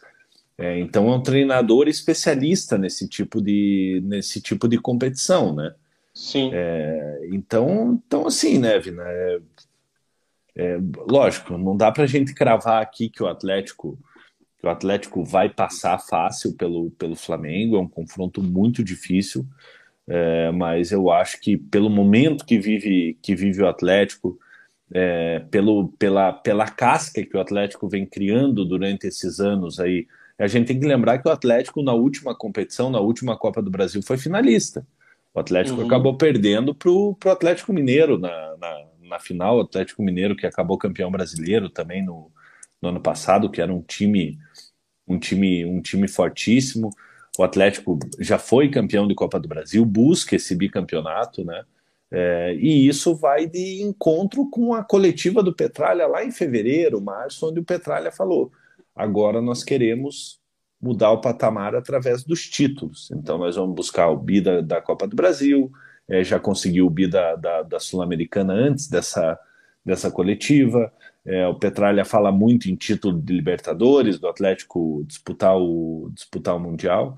E nesse momento o Atlético está vivo em todas essas competições. Então, pelo retrospecto do Atlético nesses últimos anos, é, mostra que é completamente possível é, do Atlético conquistar essa, essa vaga na semifinal. O pessoal comentou aqui, cara, que o Felipão tem quatro títulos da Copa do Brasil. Mas São dois pelo Palmeiras, no... né? Eu tô dois aqui no Gol. No Gol tá dizendo que ele tem cinco. São dois pelo Palmeiras, é, hum. uma pelo Grêmio. 94 é. Grêmio, 98 2000 pelo o, Palmeiras. O Criciúma, eu acho que ele ganhou também, mas 91. 91. É, Criciúma, né? Isso. É, isso, isso mesmo. É, aqui em 2012. No, aqui no Wikipedia aqui não tem o título dele pelo, pelo Criciúma. Mas é isso, cara. Então o, o Filipão é, pô, a Recopa Sul-Americana de 96 ele ganhou. Ah, não, tá aqui, ó. Copa do Brasil 91 pelo Criciúma. Copa do Brasil começou em 89, né? É, então... 91 foi pelo Criciúma, 94 pelo Grêmio, 98 pelo Palmeiras, 2000. Pelo Cruzeiro. Pelo Cruzeiro e 2012 gol, aquele pelo Palmeiras. Gol, aquele gol espírita do Oséias ali, que, que ninguém sabe como como ele fez aquele gol, né? Que ele bate, bate totalmente sem ângulo ali, foi esse título do Cruzeiro. E 2012 pelo Palmeiras em cima do Curitiba. O final desse ano do Filipão foi, foi terrível, né? Que ele acabou demitindo Caiu. o Palmeiras. O Palmeiras acabou, acabou sendo rebaixado mas nas Copas ali ele sempre vai muito bem. É isso aí, cara. É... que mais? Vamos lá. O Jonathan, ele mandou bem aqui nesse comentário, preocupado com relação ao Pedro na bola aérea. A zaga falha muito em bolas aéreas. O Thiago Heleno foi relacionado ontem, não não entrou, né? Foi, foi cortado voltou. no banco, né? Pô, aí, não, aí você me pegou. Ele não. Eu vi, eu, ele, não... Tá, ele tá relacionado aqui, eu tô vendo no site que ele tá na, na lista. É, mas eu acho que ele, que ele acabou, acabou cortado. Ficando fora? É. Eu vi até que tinha uma foto do, da camisa do Fernandinho e da dele no vestiário e tal. Deixa eu dar uma olhada. É, aqui, imagino, eu imagino que o Thiago Heleno deva, deva talvez entrar nesse jogo contra o Botafogo aí, até para ir ganhando ritmo. Acho que ele não entra já como titular nesse primeiro jogo contra o Flamengo. Mas a preocupação do Jonathan aqui realmente é, é importante. Os gols contra o Juventude ontem do Flamengo, cara, bolas aéreas. E o Pedro fede gol. Isso é, Isso é fato. Então é, é um ponto um, de atenção mesmo. É um jogador que, que a equipe do Atlético vai ter que vai ter que tomar muito cuidado, prestar atenção. A Rascaeta é, pô, é outro jogador é, acima da média, mas por outro lado, o, o Flamengo tem uma defesa frágil, né? É, apesar de, de você ter ali um Felipe Luiz, que é um, que é um jogador que taticamente é muito bom, mas é um jogador que já tem uma certa idade. É, o Davi Luiz e Léo Pereira são dois jogadores ali na, na zaga que não passam tanta O Léo Pereira tá bem, hein? Respeita é, Léo Pereira. É, mas é o Léo Pereira, né, Vina? Você nunca sabe é, quando, quando ele vai falhar. Ali na lateral direita ali tá tendo um revezamento, né? O Rodinei acabou acabou é, conquistando a titularidade no lugar do Mateuzinho, mas é um jogador que oscila bastante. É, então, assim, o Flamengo tem suas virtudes, mas também tem seus defeitos. Então, o Atlético tem que, tem que aproveitar, lógico, é, anular essas virtudes do Flamengo e saber se aproveitar dessas, desses defeitos do Flamengo. O Luiz Jorge Veiga, ele acha que uma coincidência. 2000... só corrigindo. Thiago hum. Heleno, Thiago Heleno estava no banco ontem, sim. Galera comentou bem ali, Roberto, Wesley, Samu, Isso. Elson, todo mundo online. Valeu aí, galera. O Luiz tá dizendo que esse ano a Copa do Brasil vem, hein? 2019, o Atlético perdeu a Recopa, em 2022 também. É, na Copa do Brasil, eliminaram um time nordestino nas oitavas, igual esse ano. Nas quartas, o Flamengo, igual esse ano. E acabaram com a final gaúcha. E esse ano acabou com a final paulista. Então, achou aí algumas coincidências grande luta sempre com Essa a gente, da... torcendo para que isso aconteça. Essa da final gaúcha, quem eliminou o Grêmio foi a Carol Portalupe. Cantou vitória antes da hora, estava sorteando Opa. ingresso para final, final. Para final antes do antes do jogo e o Atlético acabou acabou que, vencendo o Grêmio. Pênalti. Putz, Vina, e minha memória, minha memória vai me foi trair. Foi o cara. PP, não foi? Ah, não lembro, cara. É, foi, foi o PP, foi, foi, foi o PP. Você sabe por que, que eu me lembro? Porque se, se eu não estou enganado, a Thaís do, do, do Cezinha, é, ela foi para Porto Alegre e tirou uma foto com a camisa do, do PP no fundo. Aí, eu, eu acho que foi, eu acho que foi ela que, que fez isso, mas, mas foi o PP mesmo. O... Valeu a galera que tá online aí, ó. A memória tá boa, hein, gente? O Edu Martins, o Atlético precisa urgente saber marcar a origem dos cruzamentos também. Verdade, né? Não adianta só a bola aérea, tem que marcar, não deixa cruzar. E o Jackson diz que a bola chega no Pedro pelo Arrascaeta e Everton Ribeiro. Everton Ribeiro voltou a jogar bem. É, tem que neutralizar essa jogada, fazer o jogo de contra-ataque que vem muito bem é, fazendo o Everton Ribeiro, Vina, seria de responsabilidade do, do Abner, né? Porque o Everton Ribeiro ele tem jogado aberto, aberto, pela direita é, e tem que tomar muito cuidado com aquela bola que ele recebe, ele corta para corta para dentro e mete para a área e cruza. Ontem saiu o gol do Flamengo dessa maneira, né? É, se não Sim. me engano, dois gols do Flamengo saíram dessa, dessa maneira. É, então o Filipão tem que puxar a orelha do, do, do Abner ali e mostrar para ele, ó, o Everton Ribeiro vai fazer isso, cara. O... É, hum.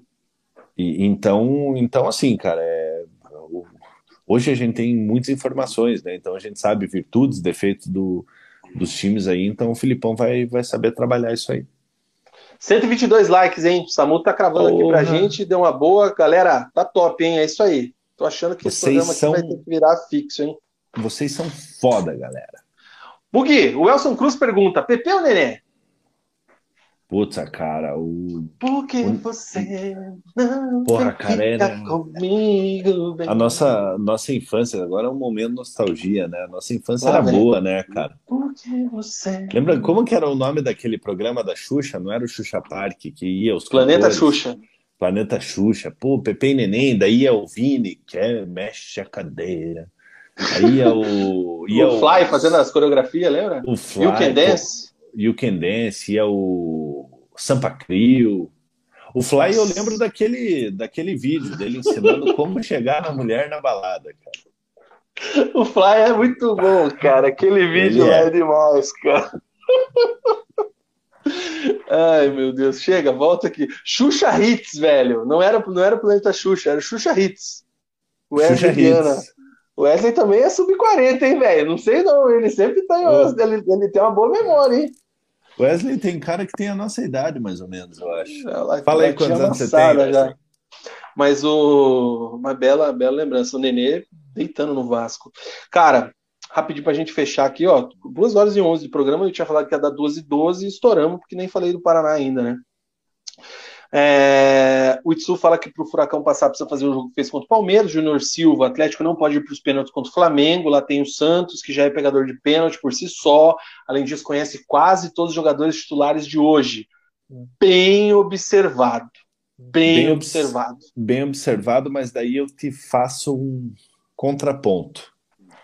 Hum. O Atlético, o Atlético ele vem no momento, eu não lembro quando foi a última vez que o Atlético perdeu uma decisão de pênaltis assim, de campeonato importante, né? Perdeu pro, pro, pro Cascavel no Campeonato Paranaense, se não estou enganado, há um tempo atrás.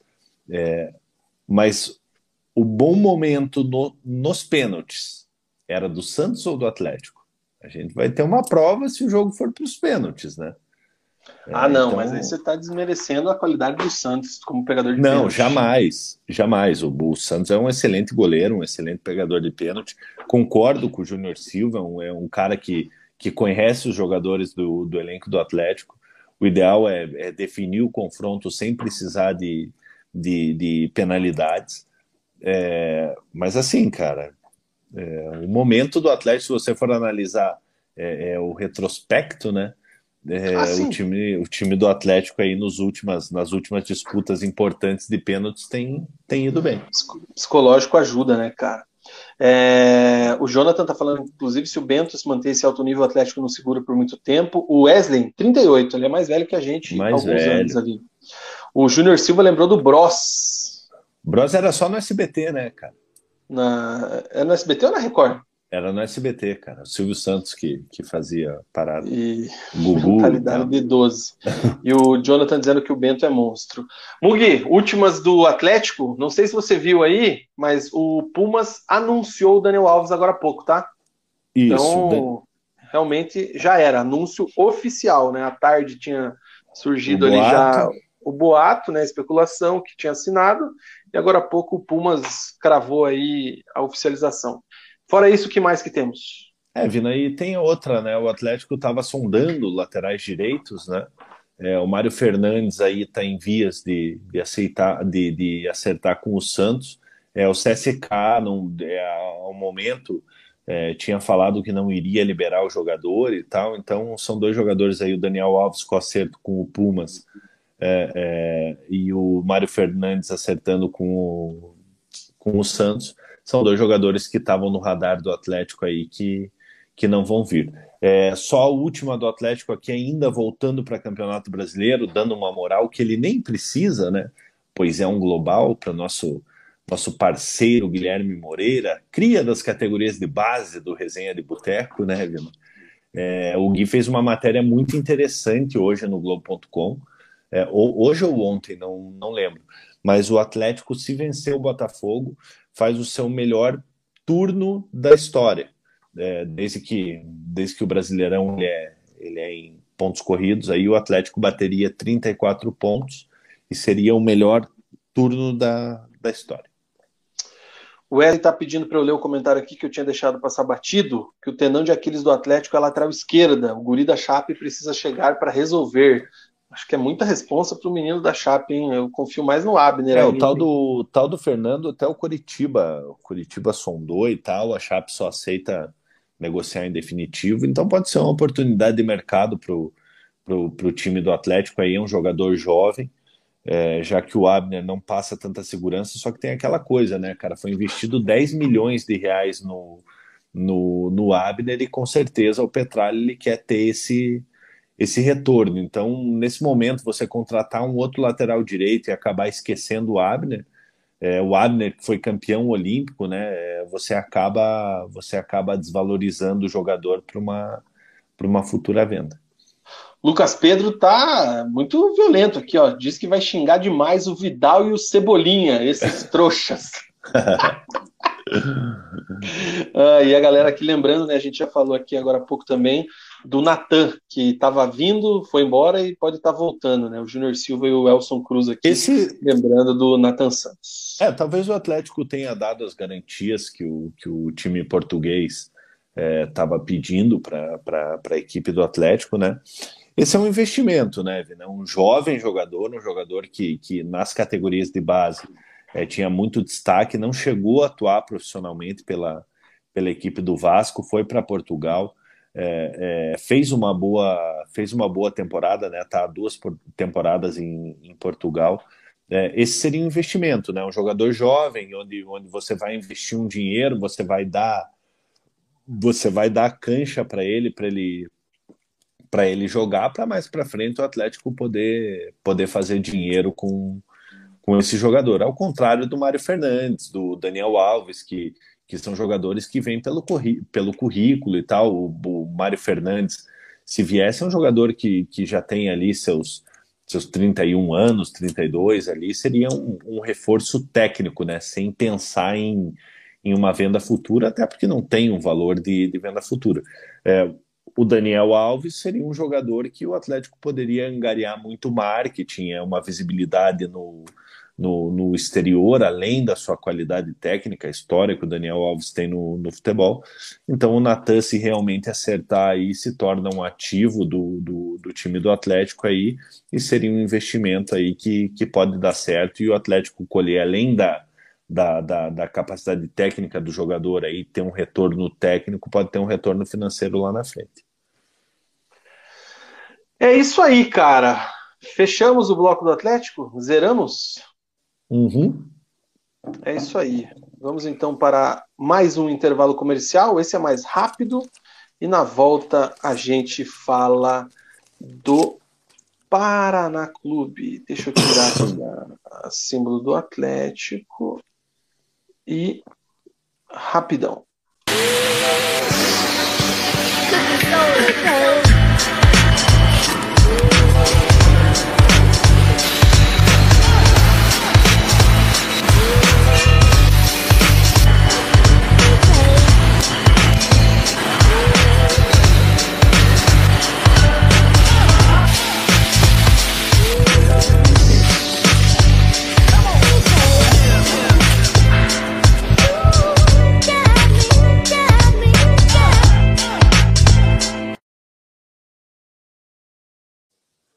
Pier 999920063.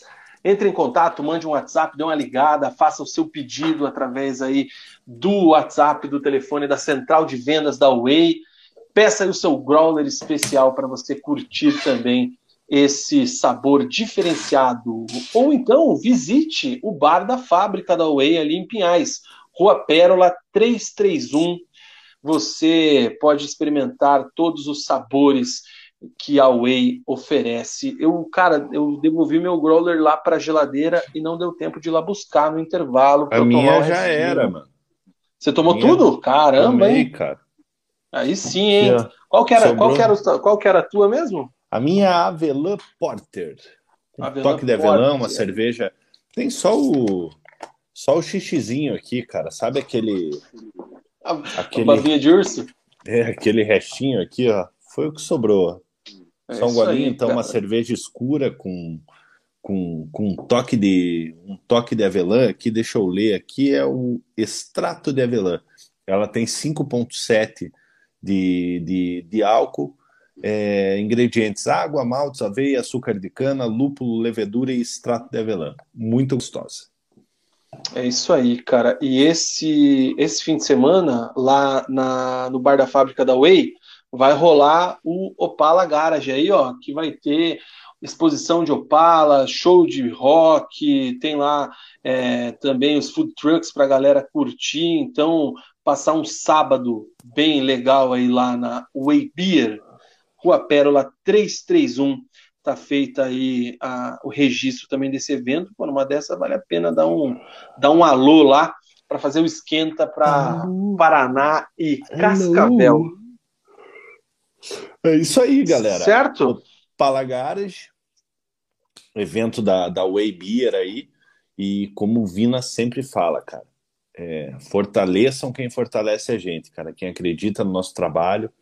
É, temos aí a, a Way Beer, é, temos parceiros antigos que já, já passaram por aqui, que já acreditaram no nosso trabalho, é, La Casa das Canecas, é, M2, é, a tem a, Atelier. É, a, o, o Atelier, tem a, a Kilt, que, que acredita muito na gente faz muito tempo.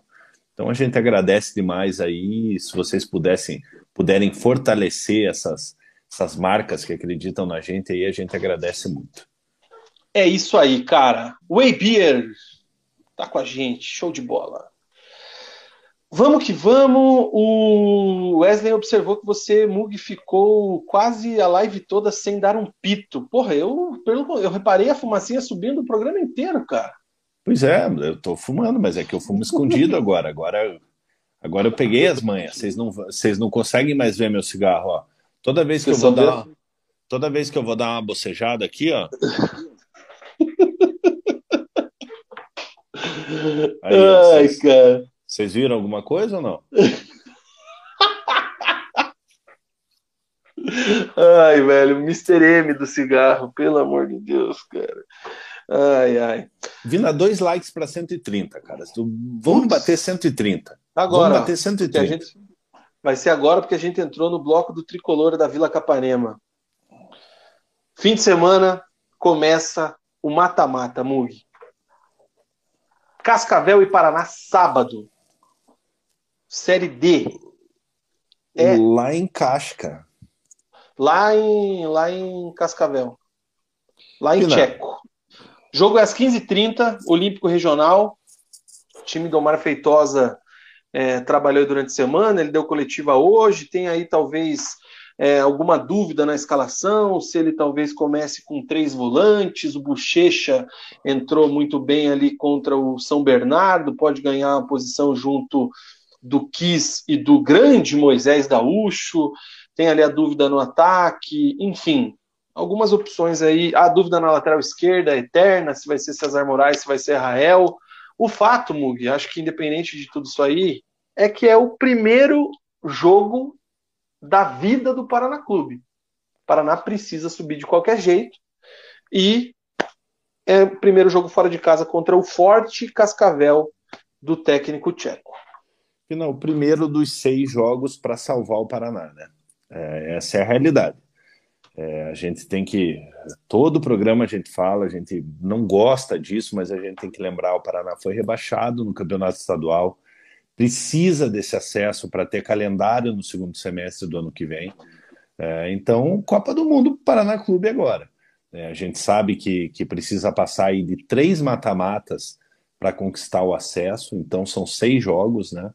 É, e para esse primeiro jogo aí, um adversário conhecido do Paraná, né? Os últimos três jogos que o Paraná fez contra o Cascavel, o Paraná acabou sendo derrotado. A última vitória do Paraná foi em 2019, frente ao Cascavel. É o Cascavel que é, é treinado há muito tempo pelo, pelo Tcheco, né? É, mas assim, cara, é, com todo o respeito ao Cascavel, todo o respeito que o Cascavel merece pela, pela, pelo momento que vem vivendo aí, já fez uma série D é, boa ano passado, acabou eliminado precocemente depois de uma belíssima campanha na primeira, na, na primeira fase. Mas é o Paraná Clube, cara. É o Paraná Clube campeão de Série D, é o Paraná Clube é, é, que já disputou Libertadores. Então, nesse momento, a gente espera que o peso da camisa, apesar do momento do Paraná, que o peso da camisa ele, ele tenha alguma influência. Então, para esse primeiro jogo aí, é de suma importância o Paraná trazer um bom resultado lá de Cascavel para poder decidir em casa que, independente se vai entrar com o Rael, se vai entrar com outro jogador na lateral esquerda, se vai entrar com três volantes, é, o que a gente espera é que o Omar Feitosa arme o time do Paraná, que o Paraná consiga um bom resultado lá em Cascavel e venha mais tranquilo para jogar contra, contra o Cascavel na Vila Capanema. Como eu falei, é o primeiro de seis jogos que definem o futuro do Paraná Clube.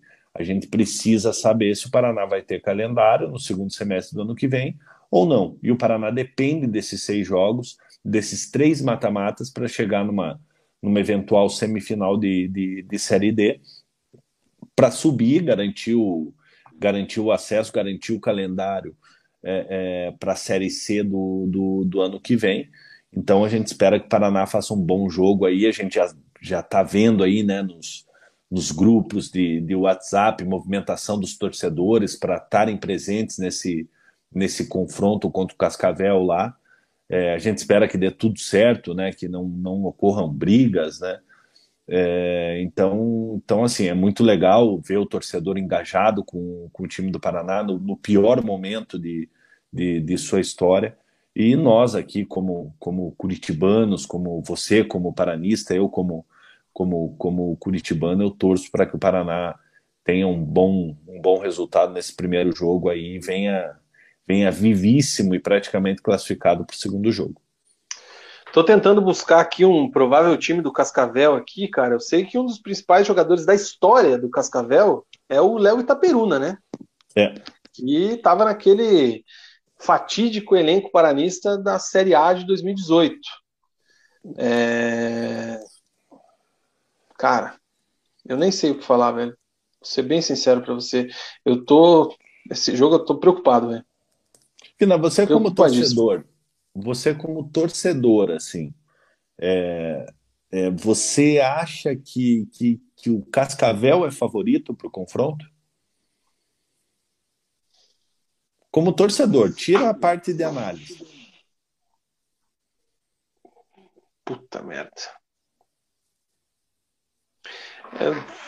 É, é difícil, né, cara? É difícil falar que o Paraná é favorito, tá? Eu, eu, pelo que o Paraná vem jogando, eu não vejo a mínima confiança nesse time para esse jogo. Eu acho que é um jogo extremamente complicado. É, assim, nessa onda aí que você estava falando dos caras do Sport TV aí, é, uns 55, 45 o Cascavel. Mas no confronto lá, né? Não, não aqui não, na, na, na chave. Na chave entendeu? Eu, eu vejo dessa forma. Eu acho que o, o, o, Paraná, o rendimento do Paraná, a performance do Paraná recentemente, não passa confiança nenhuma para esse momento, cara. Entendeu? Não, é... E o time do Cascavel tem a questão do trabalho. Eu tava dando uma olhada aqui, é, agora eu tava me lembrando, cara, tem alguns alguns nomes conhecidos ali, né, cara? Tem aquele menino que era o Santos, porra. Como é que é o nome dele? Ele chegou a. Ele fez gol no coxa quando ele jogava no Nacional do Amazonas. Lembra dele? Thiago Luiz? Lembro, é o Messi, o Messi brasileiro, cara. O, o Thiago é. Luiz, cara.